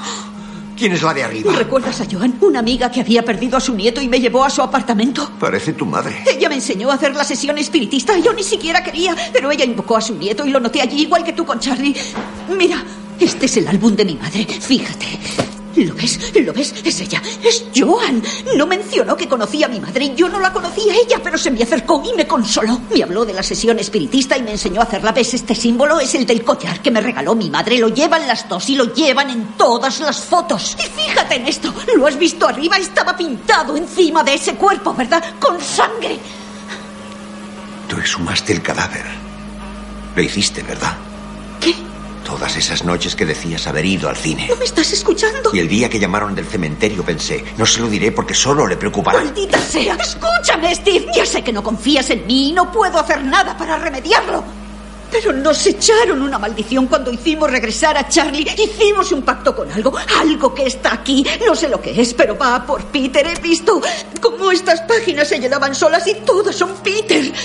Lo siento, no sé qué hice, no lo sé, pero Peter está en peligro. tiene el cuaderno. Y lo provoqué yo.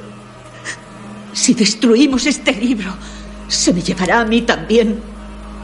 Intenté quemarlo, pero se me incendió el brazo como si estuviera vinculado a él, porque al parecer es así. Ahora lo entiendo, por favor. Si no destruimos este libro, Peter va. Oh, Dios. No lo entiendes. Debemos hacerlo, por favor, por favor, por favor. Por Peter. Baja las escaleras y espera a Steve en el recibidor. Él camina despacio.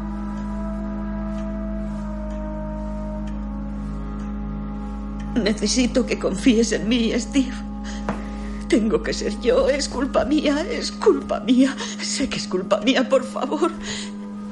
Por favor, necesito que lo eches al fuego. Van al salón. Por favor, yo no puedo hacerlo, no puedo, me da mucho miedo. Pero si no lo hacemos, si no lo hacemos, acabará con Peter, acabará con nuestro hijo. Lo sé, lo sé. Así que por favor, por favor, por favor, por favor. Steve, Steve, por favor, por favor, entiéndelo, cariño, por favor, por favor, échalo al fuego. Le ofrece el cuaderno. Por favor. Cariño, por favor. Por favor, cógelo, cógelo, cógelo. Tienes que hacerlo. Vale. Gracias, gracias, vale. Cógelo, toma. Escúchame, escucha. Mojó el cuaderno con disolvente.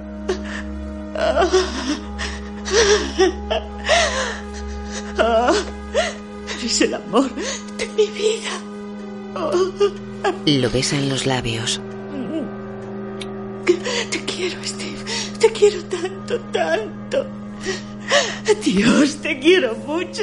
Y quiero a Peter muchísimo. Ahora, por favor, debes... Échalo ya. Steve asiente y va hacia la chimenea.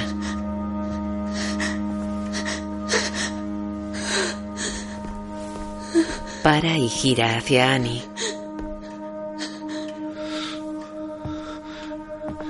No pienso seguir haciendo esto contigo. ¿Qué? No, no, no, no, no. No, lo siento, no puedo ayudarte. Estás enferma, Annie. Debo llamar a la policía. Ella echa el cuaderno al fuego. Steve arde.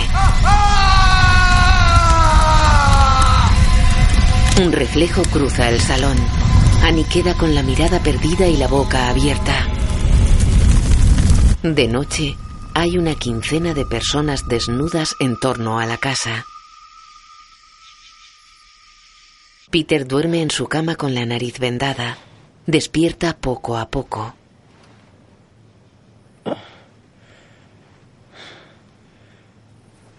Se toca la nariz. Mira hacia la ventana. A través de ella se observa la cabaña con luz en su interior.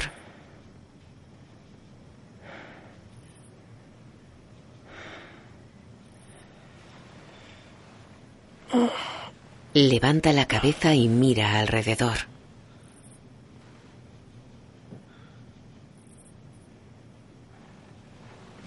¿Mamá?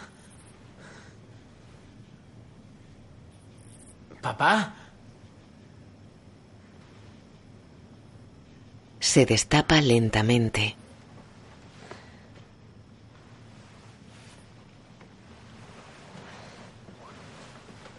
Se sienta al borde de la cama. Tras él, hay alguien encaramado en la esquina que forman la pared y el techo. Peter mira a la ventana. Fuera se enciende el foco automático de la fachada. Peter se gira lentamente. Alguien se va del cuarto gateando por la pared. Peter permanece ajeno. Mira alrededor.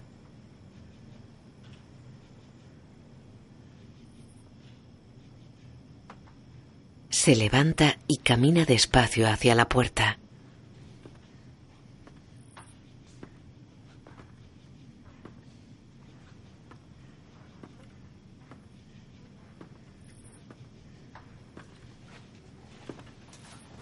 sale y avanza a oscuras por el pasillo.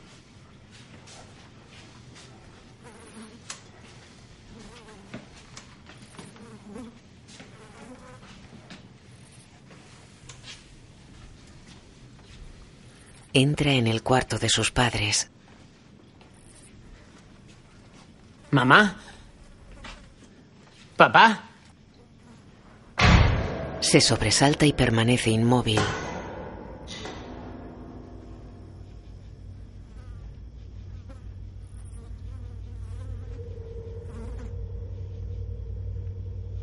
Vuelve lentamente al pasillo y camina por él.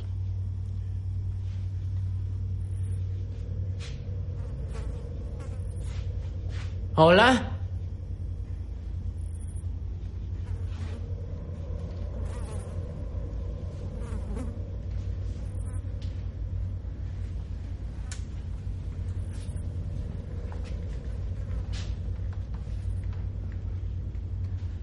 Se acerca a la puerta del cuarto de su abuela. Está entornada. La cierra. Mira hacia el cuarto de Charlie. La puerta está abierta de par en par. Aparta la mirada. Baja despacio las escaleras.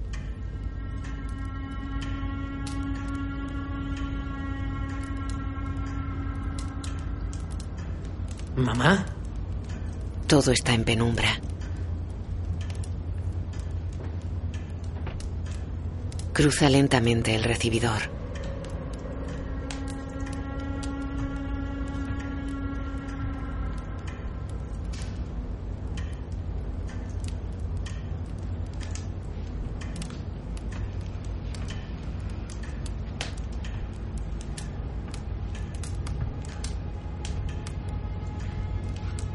Se asoma al salón.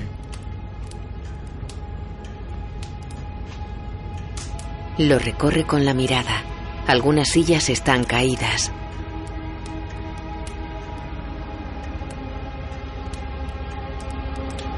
Hay un cuerpo quemado tirado junto a la chimenea. Peter camina impresionado hacia él.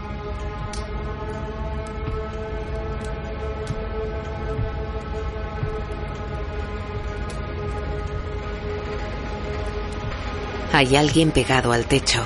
Peter observa el cuerpo completamente quemado.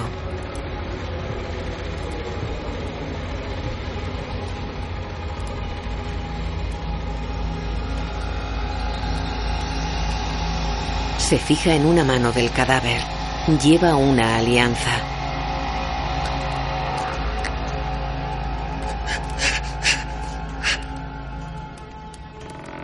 Se le caen las lágrimas. La persona del techo es Annie.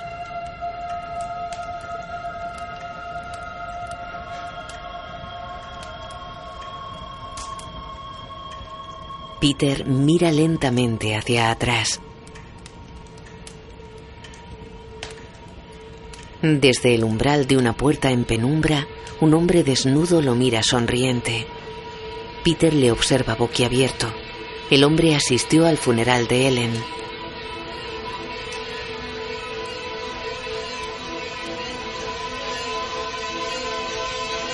Peter mira al techo. No hay nadie. Annie corre hacia él desde una esquina. Peter huye por las escaleras. Sube al desván y pliega la escalera.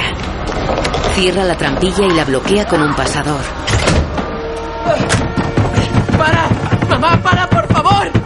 ¡Mamá, lo siento, ¿vale? ¡Lo siento! Annie está pegada al techo golpeando la trampilla con la cabeza. ¡Mamá!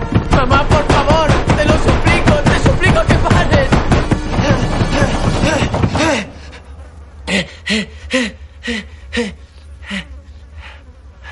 ¿Mamá? Mira alrededor. Hay velas encendidas.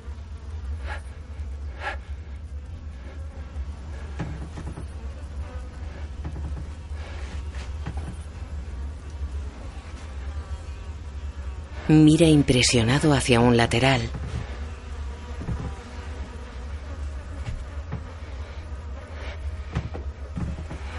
El lugar donde se encontraba el cadáver está rodeado de velas encendidas.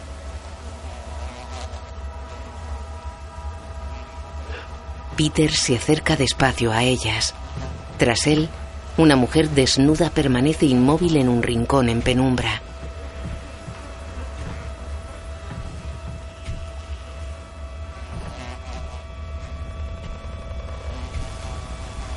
Peter observa espantado una fotografía que hay entre las velas del suelo.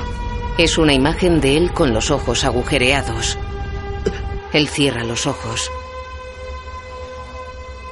Se da la vuelta cabizbajo.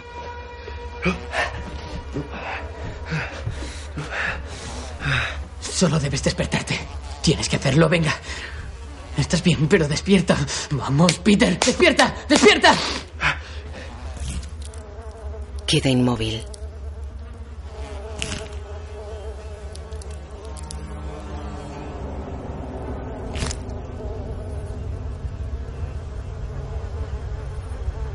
Levanta la cabeza y mira boquiabierto hacia arriba.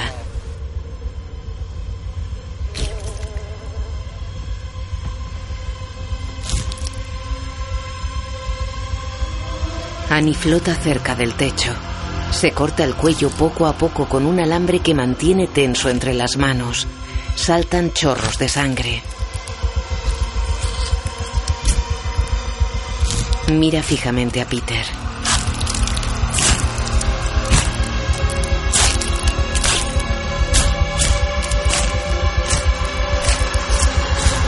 Se corta a mayor velocidad.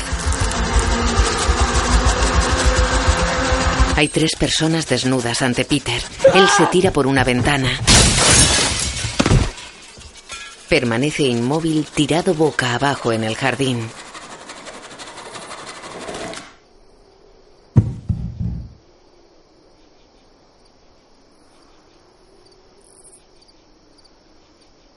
Una sombra pasa de largo sobre él. Un reflejo se acerca a Peter. Se pone sobre su espalda y se funde en ella.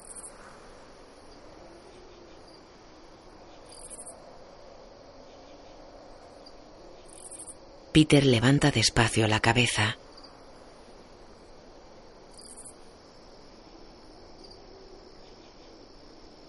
Mira a su izquierda.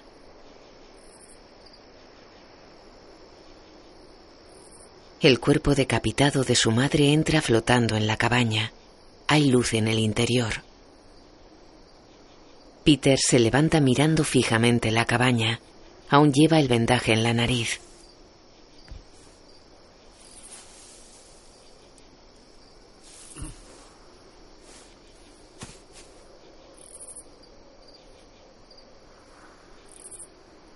Chasca la lengua. Camina hacia la cabaña.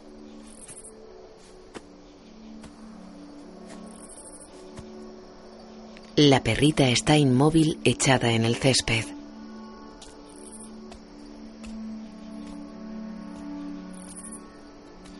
Peter mira a una mujer y dos hombres desnudos que le sonríen entre la vegetación. Mira la cabaña mientras se acerca a ella. La luz de su interior es trémula y anaranjada.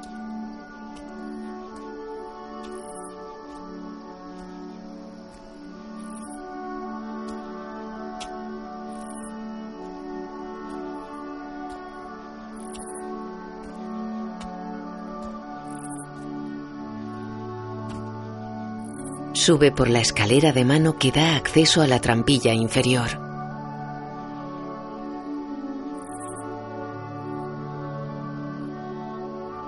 Entra mirando a los hombres y mujeres que hay arrodillados.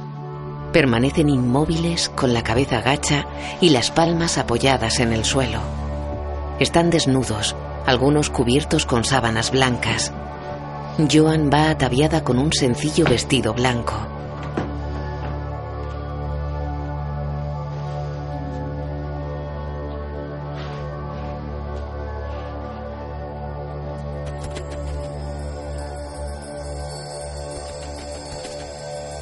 Peter mira hacia una de las paredes.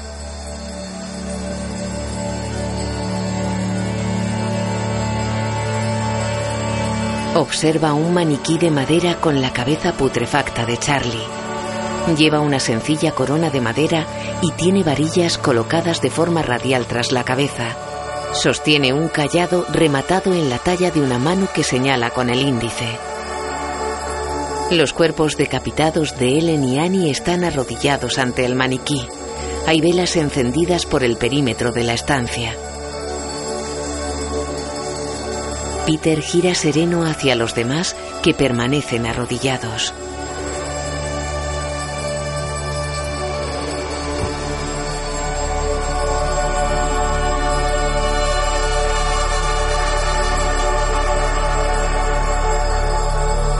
Mira hacia una pared. En ella hay colgada una foto enmarcada de su abuela. Un texto reza, Reina Ley. Peter mira a los demás. Joan se acerca al maniquí.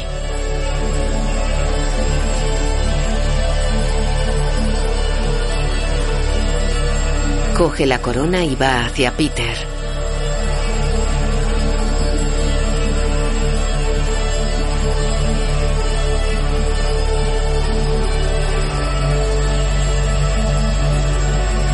Le pone la corona.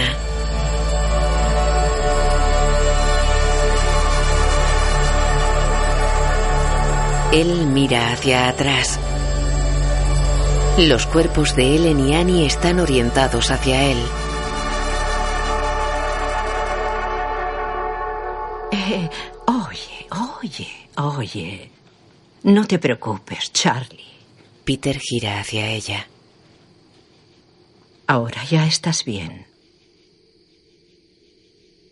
Tú eres Paimon, uno de los ocho reyes del infierno. Hemos mirado hacia el noroeste y te hemos invocado. Hemos corregido tu primer cuerpo femenino y ahora te ofrecemos este huésped masculino sano. Rechazamos a la Trinidad y te alabamos devotamente a ti, oh gran Paimon. Concédenos tus conocimientos y todas las cosas secretas. Tráenos honor, riqueza y espíritus buenos. Somete a los hombres a nuestra voluntad, igual que nosotros nos hemos sometido a la tuya, ahora y para siempre. Peter tiene la mirada perdida al frente. ¡Salve, Paimon! ¡Salve, Paimon! ¡Salve, Paimon! ¡Salve! La imagen funde a negro.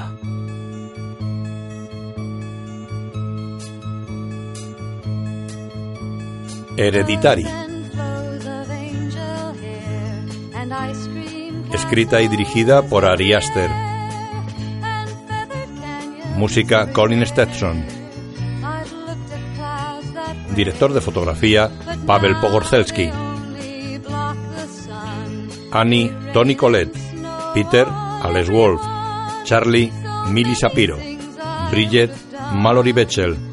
Joan Andown. Steve Gabriel Beer. Guión audio descriptivo en sistema UDESC, escrito y sonorizado en Aristia Producciones.